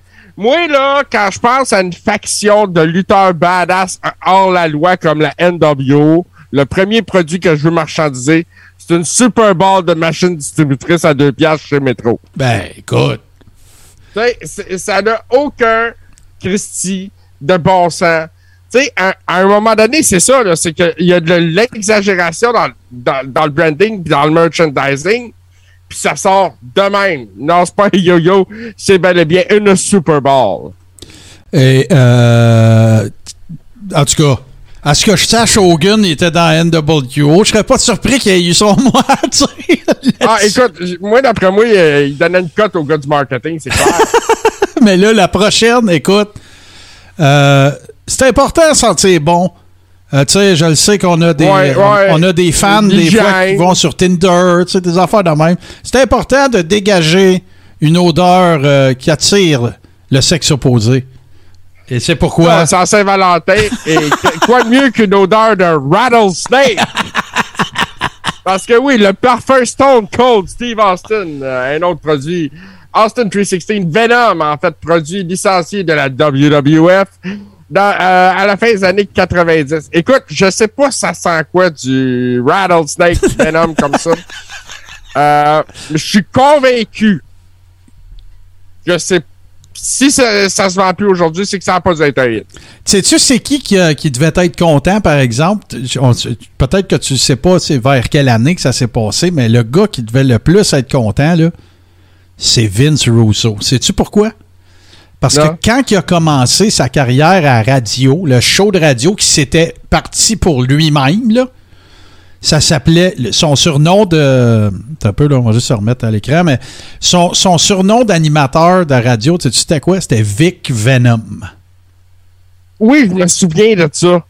Là, c'est- à ce temps que t'en parles, ça me frappe. Fait Mais oui, euh, écoute, euh, ça dit dans le chat que ça doit sentir le parfum de marché aux puces. Oh, le parfum de Dolorama, là, tellement, là, tu sais. Une bonne odeur de rattlesnake avec un fond de tonne. Avec un beau fond d'Old Milwaukee. Oh, ouais, non, non. J'imagine qu'il sent le Steve Austin qui vient de nager dans bière dans le ring. ouais. Hey, là, par exemple, vous le savez, à Scrapamania, maintenant, nouvelle tradition, on finit toujours avec un item cool. Et cet item, je le trouve très cool. Très, très cool. Et Il- quand j'étais kid, je l'aurais voulu. Écoute, je pense que tous les fans de Jake the Snake Roberts auraient voulu ça. C'est une des choses les plus dures à trouver sur le marché aujourd'hui. Donc, on parle du- d'un sac avec Damien, donc une réplique de Damien avec le sac de Jake the Snake Roberts euh, que tu peux avoir là, euh, naturellement en tant que fan de Jake the Snake. Écoute, je regarde ça chez moi. Moi, je, je- je suis très prêt de mettre la main là-dessus encore aujourd'hui. Ben non, c'est clair. Euh, écoute, moi, euh, si j'avais ça, euh, non seulement je serais content comme fan de lutte, mais je ferais peur au monde avec le serpent. Mais je trouve que c'est un des plus beaux produits qui ont marchandisé pour Jake the Snake Roberts. ben, tu sais, techniquement, il aurait pu faire le Venom euh, Perfume euh, au haut de Ah, bien sûr, ben Hein? oui, ça, ça- fonctionne encore. Tu sais, une bonne odeur de serpent là, qui, s'est faufilé dans la jungle, tout ça. là. Tu sais, c'est très sauvagin. hein, c'est très c'est très viril. euh, pas pantoute. Hey, JC, mais toi, t'es viril, puis on tripe sur ta chronique. Alors, euh, tout le monde, on remercie bien sûr notre cher JC euh, de cette. euh, de cette euh, ben, en fait, là, je, m'en allais mélanger parce que. m'en allais dire Scrapamania. Je m'en allais dire les trouvailles de JC, mais c'est Scrapamania. Hey, on fait une très, très courte pause, les amis, puis on vous revient avec le top 5 des heel turns. Et ça, là, ça, ça va être quelque chose d'intéressant. Assez solide, mais. You humbled them and you humiliated them. Well, now it's my turn. I'm going to make you beg. Alright, on va essayer de faire ça relativement rapidement, les gars, parce que le temps nous presse un petit peu. Euh, écoute, euh, des heel turns significatifs, il y en a eu pas mal moins que des heel turns dont on sait you know what. Mais euh, on va donner euh, l'honneur, je ne sais plus où c'est qu'on est rendu dans ces affaires-là. On va commencer avec notre ami Steve, number 5. Euh, number 5, les boys, euh, parce qu'on est au Québec, parce qu'on en a parlé tantôt, parce que ça a fait à l'époque les bulletins de nouvelles à Télémétropole. Euh, je parle du heel turn de Dino Bravo au Forum de Montréal contre les frères Rougeau. Épouvantable. Épouvantable. C'est un bon pic. On continue ça, on va essayer de les rouler. Euh, euh, GC, number 5. Euh, Owen Hart sur Bret Hart. Wow. Euh, au Royal Rumble 94. Solide. Solide. Puis ça a donné le meilleur match d'ouverture de l'histoire de WrestleMania. Tout à fait. Bonne chance. Ça, c'est à- à cause que Cesaro a pas encore lutté contre Elias. Bon, ouais. Avec. Ouais, euh, mais écoute, ils peuvent pas accoter ça. Ils peuvent pas. Puis il faudrait que ce soit Jim Cornette qui soit le manager d'Elias. Voilà. ça, ça serait le meilleur opener de l'histoire de Mania. Moi, les gars, mon numéro 5, c'est. euh, écoute, ça date de la fin des années 70. Et euh, c'est assez spécial et ça a donné lieu à un gala euh, Shea Stadium à l'extérieur de la WWE, qui était en fait un, gros house show gigantesque là, parce que les pay-per-view n'étaient pas commencé. Il me semble que c'est en 80, mais je veux pas me je veux pas me faire rattraper. C'est Larry Zabisco, qui est originaire de Pittsburgh, qui était qui a été qui a pris un peu euh, Bruno Sammartino comme mentor et qui a fait un heel turn contre lui, qui a donné un main event, Larry Zabisco, qui était l'élève, et Bruno Sammartino, le maître, dans un gala euh, gigantesque à Shea Stadium. Et ça faisait... euh, on commençait... La I commençait, c'était déjà gros, mais tu sais, avec Bruno, c'était encore plus gros. Et ça, ça, ça, ça a donné lieu à quelque chose qui ressemble à les giga heel turns qu'on a vus après, qui ont mené à des pay-per-view. Ça a comme un peu commencé là. Fait que moi, ça va être ça, euh, mon numéro 5. On retourne à Steve, number 4. Mon numéro 4, c'est en 91. C'est Shawn Michael qui tourne le dos à Marty Jannetty dans le barber shop de British Beefcake. Euh, un énorme classique. Et, euh, tu sais, il y a des heel turns qui étaient dans le but de favoriser la, la, la- l'apogée ou le succès d'un worker. Il y en a que ça a tellement pas donné ça, mais celui-là, il a exactement donné ça. Mais ce qu'il faut pas oublier là-dedans, c'est que Marty Jannetty était un grand worker. C'est, Oui. Sa bad luck dans la vie, c'est d'avoir été mis avec Shawn Michaels, dans le fond. Parce que Shawn Michaels est un meilleur worker que Marty Jannetty, mais ça veut pas dire que Marty Jannetty n'en était pas un incroyable. Parce que Shawn s'est fait connaître avec les Rockers, puis c'était 50% des Rockers, c'était Marty Jannetty. Alors, euh, excellent choix pour le numéro 4, et là, on s'en va à notre euh, GC pour son number 4.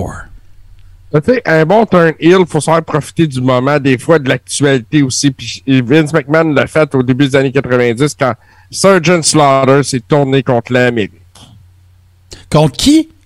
Ah, Contre contre, l'Amérique. contre l'Amérique. Oui, oui, écoute. Là, il y a le- Ça, là, on parle de Heat. Euh, Ah, ben Mais tu sais qu'il y a, tu sais y a une, il y a une légende urbaine associée à ça. hein. C'est que euh, la vente de billets de ce main event-là marchait pas. Et les raisons pour lesquelles ils ont décidé de changer de stade où est-ce que ça avait lieu, c'était réellement parce que les- la vente de billets n'allait pas à la vitesse qu'ils voulaient. Et non pas parce qu'il y avait eu des menaces puis des, euh, des alertes à la Ah, en bombe euh, à cause de Sergeant Slaughter. Sauf que ce que je peux te dire, par exemple, pour avoir entendu Bob Remus, Sergeant Slaughter, le, le raconter dans des shows d'interview, c'est que c'est vrai que Vince McMahon l'a lui a déjà téléphoné pour lui dire envoie ta femme à tel hôtel, telle chambre euh, pour les deux prochaines semaines parce qu'on a reçu des menaces de mort contre toi et ta famille directement à Stamford euh, à WWE. Ça, c'est vrai. Mais il n'y avait pas eu de giga alerte à la bombe, là, puis euh, toute la patente, qui ont expliqué pourquoi ils sont allés, euh, ils ont changé au LA, ils sont allés au LA Forum, je pense, au lieu du. En tout cas, j'ai. J'ai- c'est le LA Forum.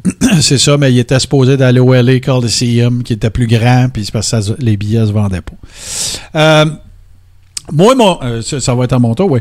Moi, mon numéro 4 euh, des, de, de Heel Turn, ça va être. Bon, là, j'hésite entre deux parce que je sais c'est quoi mon 3, mon 2 puis mon 1. Mais je, vais- y aller avec ce que j'avais choisi au départ. C'est c'est un gigantesque heel turn. OK?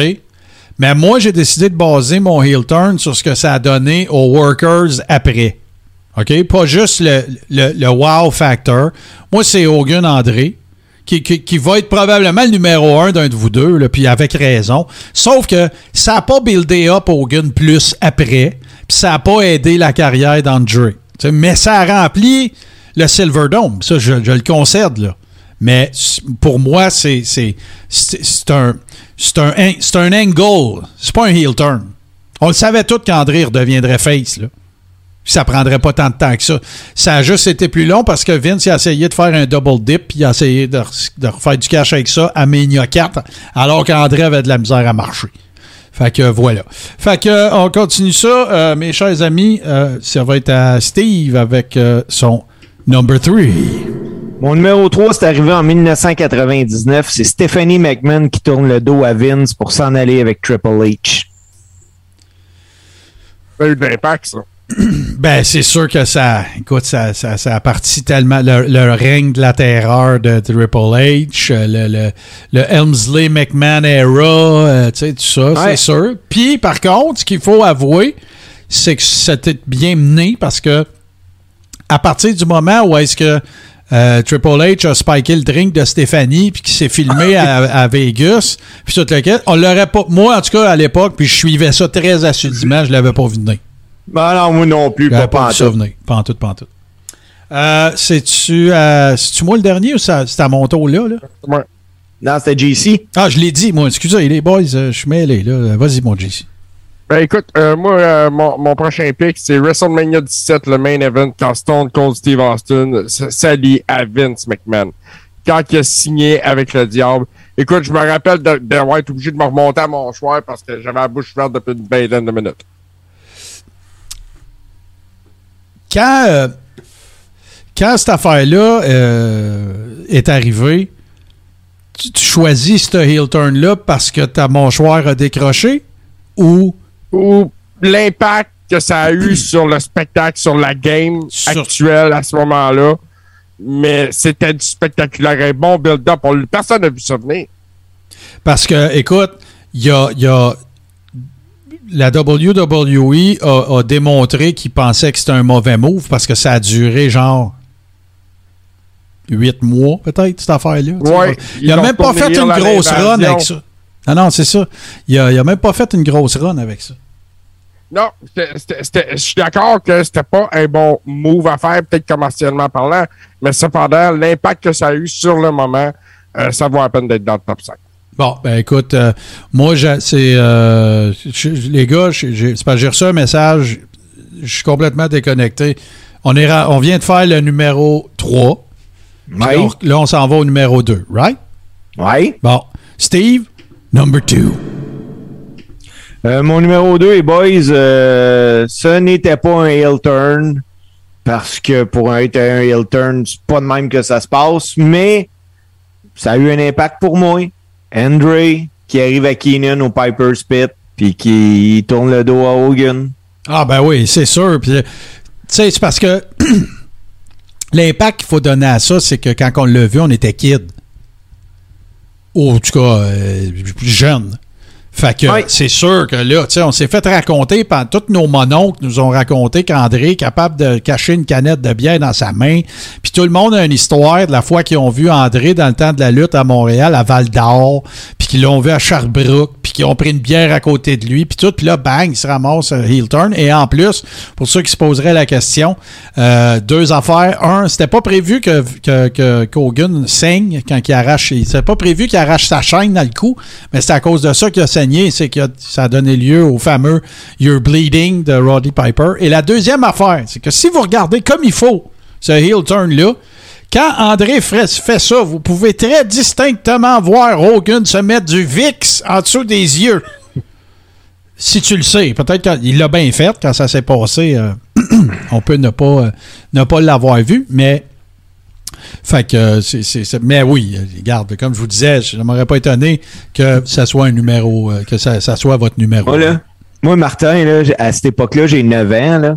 Puis euh, mon oncle qui habitait en bas de chez nous. Puis je me rappelle qu'il me dit, en tout cas, il dit, il frappe vraiment de toutes ses forces. La tête Hogan, elle va partir. Ah, ben. Et moi, je suis convaincu que la tête, elle va partir pour vrai parce que mon oncle me le dit. Mais s'il l'avait fessé pour vrai, ça se peut que sa tête a pu dé- de- de- de- de- se, se- se débrancher, euh, effectivement. Euh, on est rendu au numéro 2, c'est à mon tour. OK, ben moi, mon numéro 2, c'est Shawn Michaels, Marty Jannetty au Barbershop 91. Et la raison est simple, c'est que ça, ça a été le début de l'explosion de la carrière de Shawn Michaels, IC Champ après ça, euh, Heat Magnet, Worker extraordinaire, ça a amené à WrestleMania 10 avec le ladder match, euh, tu sais, puis tout ça. Puis euh, je, je pense que c'est c'est quand même un heel turn important, euh, surtout avec le recul, mais rappelez-vous, moi je les ai choisis parce que ça, ça, ça a permis à la carrière de la personne en question de, de- comment dire, de, de, de, de, de prendre un, de, de stepper up, on va le dire comme ça.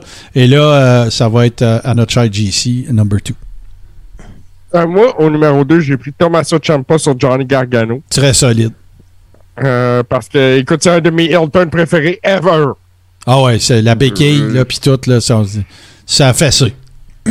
Oh, ouais, non, écoute, euh, ça, pis ça a donné un storyline euh, qui, qui a, qui a été profitable pour les deux.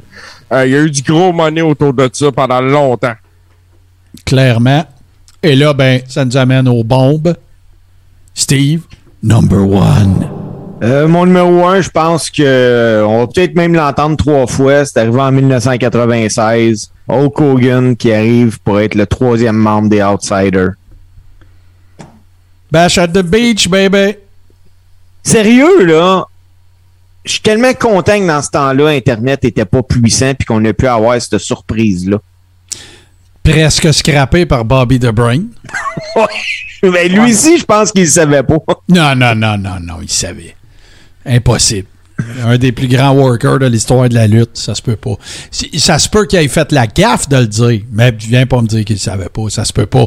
Pour que ce soit parfait, faut que tout le monde le sache qu'il y a un micro d'en face. C'est pas, euh, c'est pas King of the Ring, Hell in a Cell, ça là. là. C'est pas pareil pantoute, là. Ça, Ah ben C'est un, un, un angle majeur. Euh, regarde, il n'y aura pas de surprise. Moi aussi. Euh, pourquoi? Parce que ça, ça a été le début d'NWO. Ça a revigoté, ravigoté la carrière au complet de Hogan, de Nash, de tout le monde, même si c'était pas des workers extraordinaires. Dans les années 90, le haut fait de toutes les années 90, oui, il y a l'Attitude Era, mais c'est la NWO. Là, c'est, écoute, ils en vendent encore. Ils en vendent Oh, encore. il, en, il en vend encore, pas juste des Super Bowls, là. Non. Euh, non, mais c'est ça. Puis en plus, regarde, moi aussi, je vais dans le même sens parce que euh, justement, l'Internet nous avait pas spoilé ça. puis ça c'était, écoute, ça avait Alors. été bien builté. Ça a eu un impact sur la carrière des trois gars. Puis ça a permis de mettre d'autres gars sur le spot aussi. Ça a amené autre chose. Un, un storyline euh, de fou. Puis, tu sais, la NWO, à un certain moment, était plus grosse que la WCW. Ouais. Ça a permis aussi à Virgil de se faire appeler Vince. Puis probablement, Oui, probablement de faire 300-400 000 US par année juste à se faire, à- juste à bumper. Il n'y avait même pas de match. C'est assez c'était euh, c'était un valet. Il, se contentait d'accompagner. Ah ouais, c'est ça, c'est ça. Euh, puis là, ben écoute, c'est c'est toi qui vas nous closer ça, mon GC. Ben écoute, c'est mon pic à moi aussi. Là. Je veux pas, euh, on Pas peut pas passer à côté. Il y a un consensus là-dessus. Parce que c'est le turn heel des turn heel. Ah non, c'est, écoute, là. Puis tu sais, il y avait même un plan B. La veille, euh, Hogan, il était chez Kevin Sullivan parce qu'il avait peur qu'il change d'idée. Le backup, c'était Sting si Hogan changeait d'idée parce qu'Hogan, il avait un peu le, le contrôle créatif, là. Euh, whatever ce que ça voulait dire à cette époque-là. Mais quand tu étais on top, tu pouvais quand même dire non, euh, that's not gonna work for me, brother. Il aurait pu dire ça. Mais euh, c'est clair que, écoute, là, c'est, c'est, moi, j'ai, la gueule m'a vraiment, euh, m'a vraiment décroché quand, quand j'ai appris ça. Puis je, me suis dépêché de faire sûr de le voir. Puis écoute, là, c'est, c'est, c'est, c'est le heel turn des heel turns. La dernière, tu sais, André, oui, mais c'était en fin de carrière. On le savait qu'il, qu'il avait de la difficulté à, à bouger, que c'était plus le worker, ça a déjà été. Hogan, il restait du gaz dans le tank, là. Puis, c'est probablement le dernier de qui on aurait pensé. Tu sais, tu veux, ré- tu veux reproduire ça, euh, v'là 8 ans, turn euh, Cena heel. Ouais, puis tu sais que Walmart s'est opposé à ça vivement. là.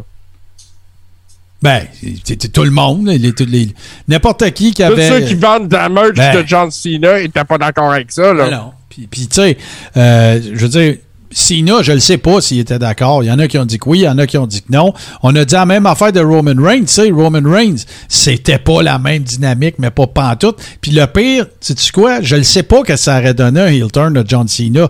Il aurait fallu qu'il soit timé au parfait moment. Parce que quand il était dans Togonomics, là, il était over pas mal. Mais là, après ça, quand Vince a décidé qu'il nous le passait dans la gorge sans arrêt, mais là, il a commencé à avoir des huées puis, puis des pops quand il arrivait. Tu sais, fait il aurait fallu trouver le bon timing quand il était encore giga over pour le faire. Mais là, c'était impossible que ça arrive. Se serait dit, hey, check toute la merch qu'on va perdre.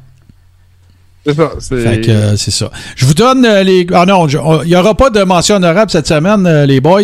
Ce qu'on va faire, parce que je veux, je veux quand même pas monopoliser les gens pendant, pendant deux- deux- ben, en fait plus que deux heures, c'est que les deux tunes, on va vous présenter ça dans la version podcast. Mais JC, on va faire comme si je venais pas de dire ça. Là.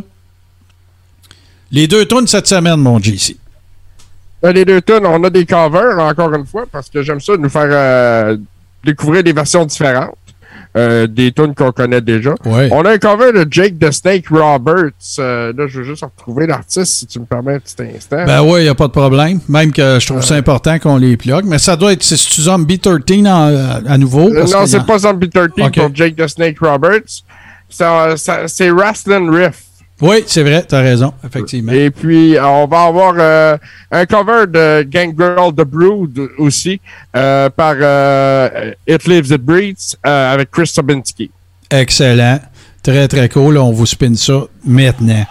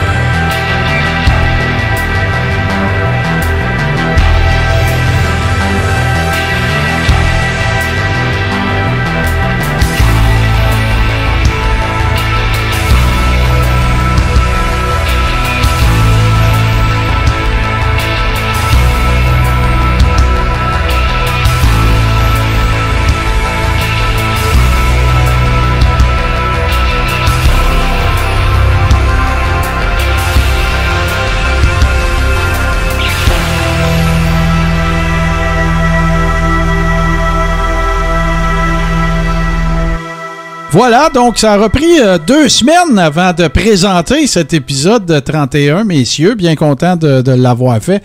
Et euh, écoute, on est bien conscient aussi que là, on vous rapporte des affaires, euh, ben pas deux semaines plus tard, parce qu'on a fait les actualités quand même euh, en considérant que c'est cette semaine qu'on faisait le show.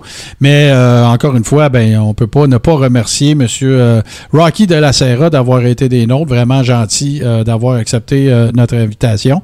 Et oui, j'ai vu ton doigt, Steve. Je vais finir ma phrase. Et merci à lui. Puis qui sait, n'est peut-être pas si loin le jour où on pourrait le revoir encore. Peut-être que ça lui a rappelé des souvenirs qu'il aurait envie de, de raconter. Mais un très chic type, bien gentil et bien généreux. Steve, la parole est à toi. Euh, ben c'est justement c'est que euh, Rocky de la Serra euh, pendant l'émission il m'a texté il me dit, écoute il dit j'ai juste oublié une chose il y a un contrat d'édition qui est fait il est en train d'écrire une biographie de son passage comme lutteur professionnel ça devrait être euh, disponible en début 2023 Oh, intéressant. Ben, quand ça sortira, on s'assurera de, de, de, de fournir l'information, évidemment, à nos amis, euh, du, les Ribbers et aussi les abonnés euh, du Coréron. D'ailleurs, on vous remercie. euh, on s'excuse encore. Je sais que ça fait plusieurs fois, mais vous m'aviez vu l'air la semaine passée quand que je me battais avec Twitch. Mais là, la, la- solution, pas la solution, mais le, le, prob- le problème est maintenant résolu. Évidemment, ben, je vous le rappelle, hein, cet épisode sera disponible pour ceux qui, évidemment, que ceux qui vont nous écouter en podcast le savent déjà, mais s'il y en a parmi vous qui se sont joints à nous euh, pendant qu'on était en train de faire l'émission, ça va être disponible en podcast jeudi matin sur toutes les bonnes plateformes, c'est-à-dire Apple Podcast, Google Podcast, Spotify et tout bon podcatcher Android.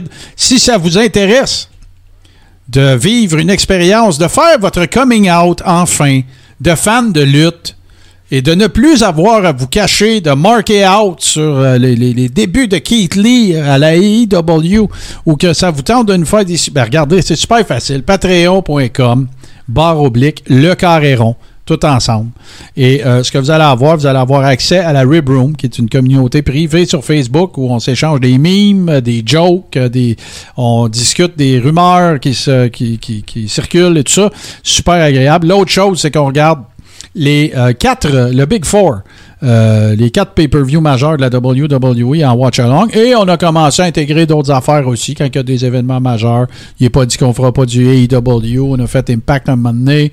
Fait qu'on se réunit ensemble. Puis un peu pour reproduire les fameux parties qu'on ne peut plus avoir ou parce qu'il y a des gens géographiquement qui sont très distancés. Puis ça leur tente de regarder ça avec du monde qui triple lutte aussi patreon.com, barre oblique, le carré rond.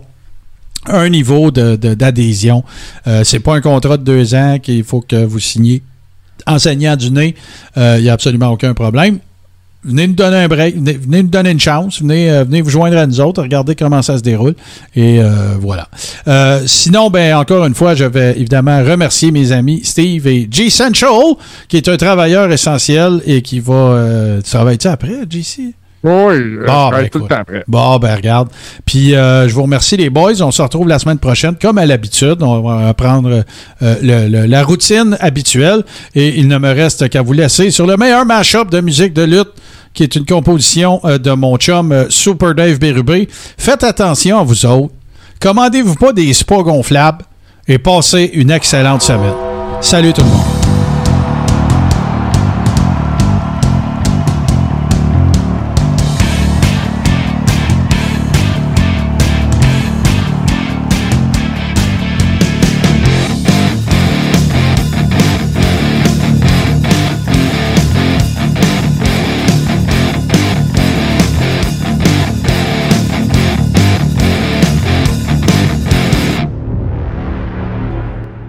De la famille H2O Web Media.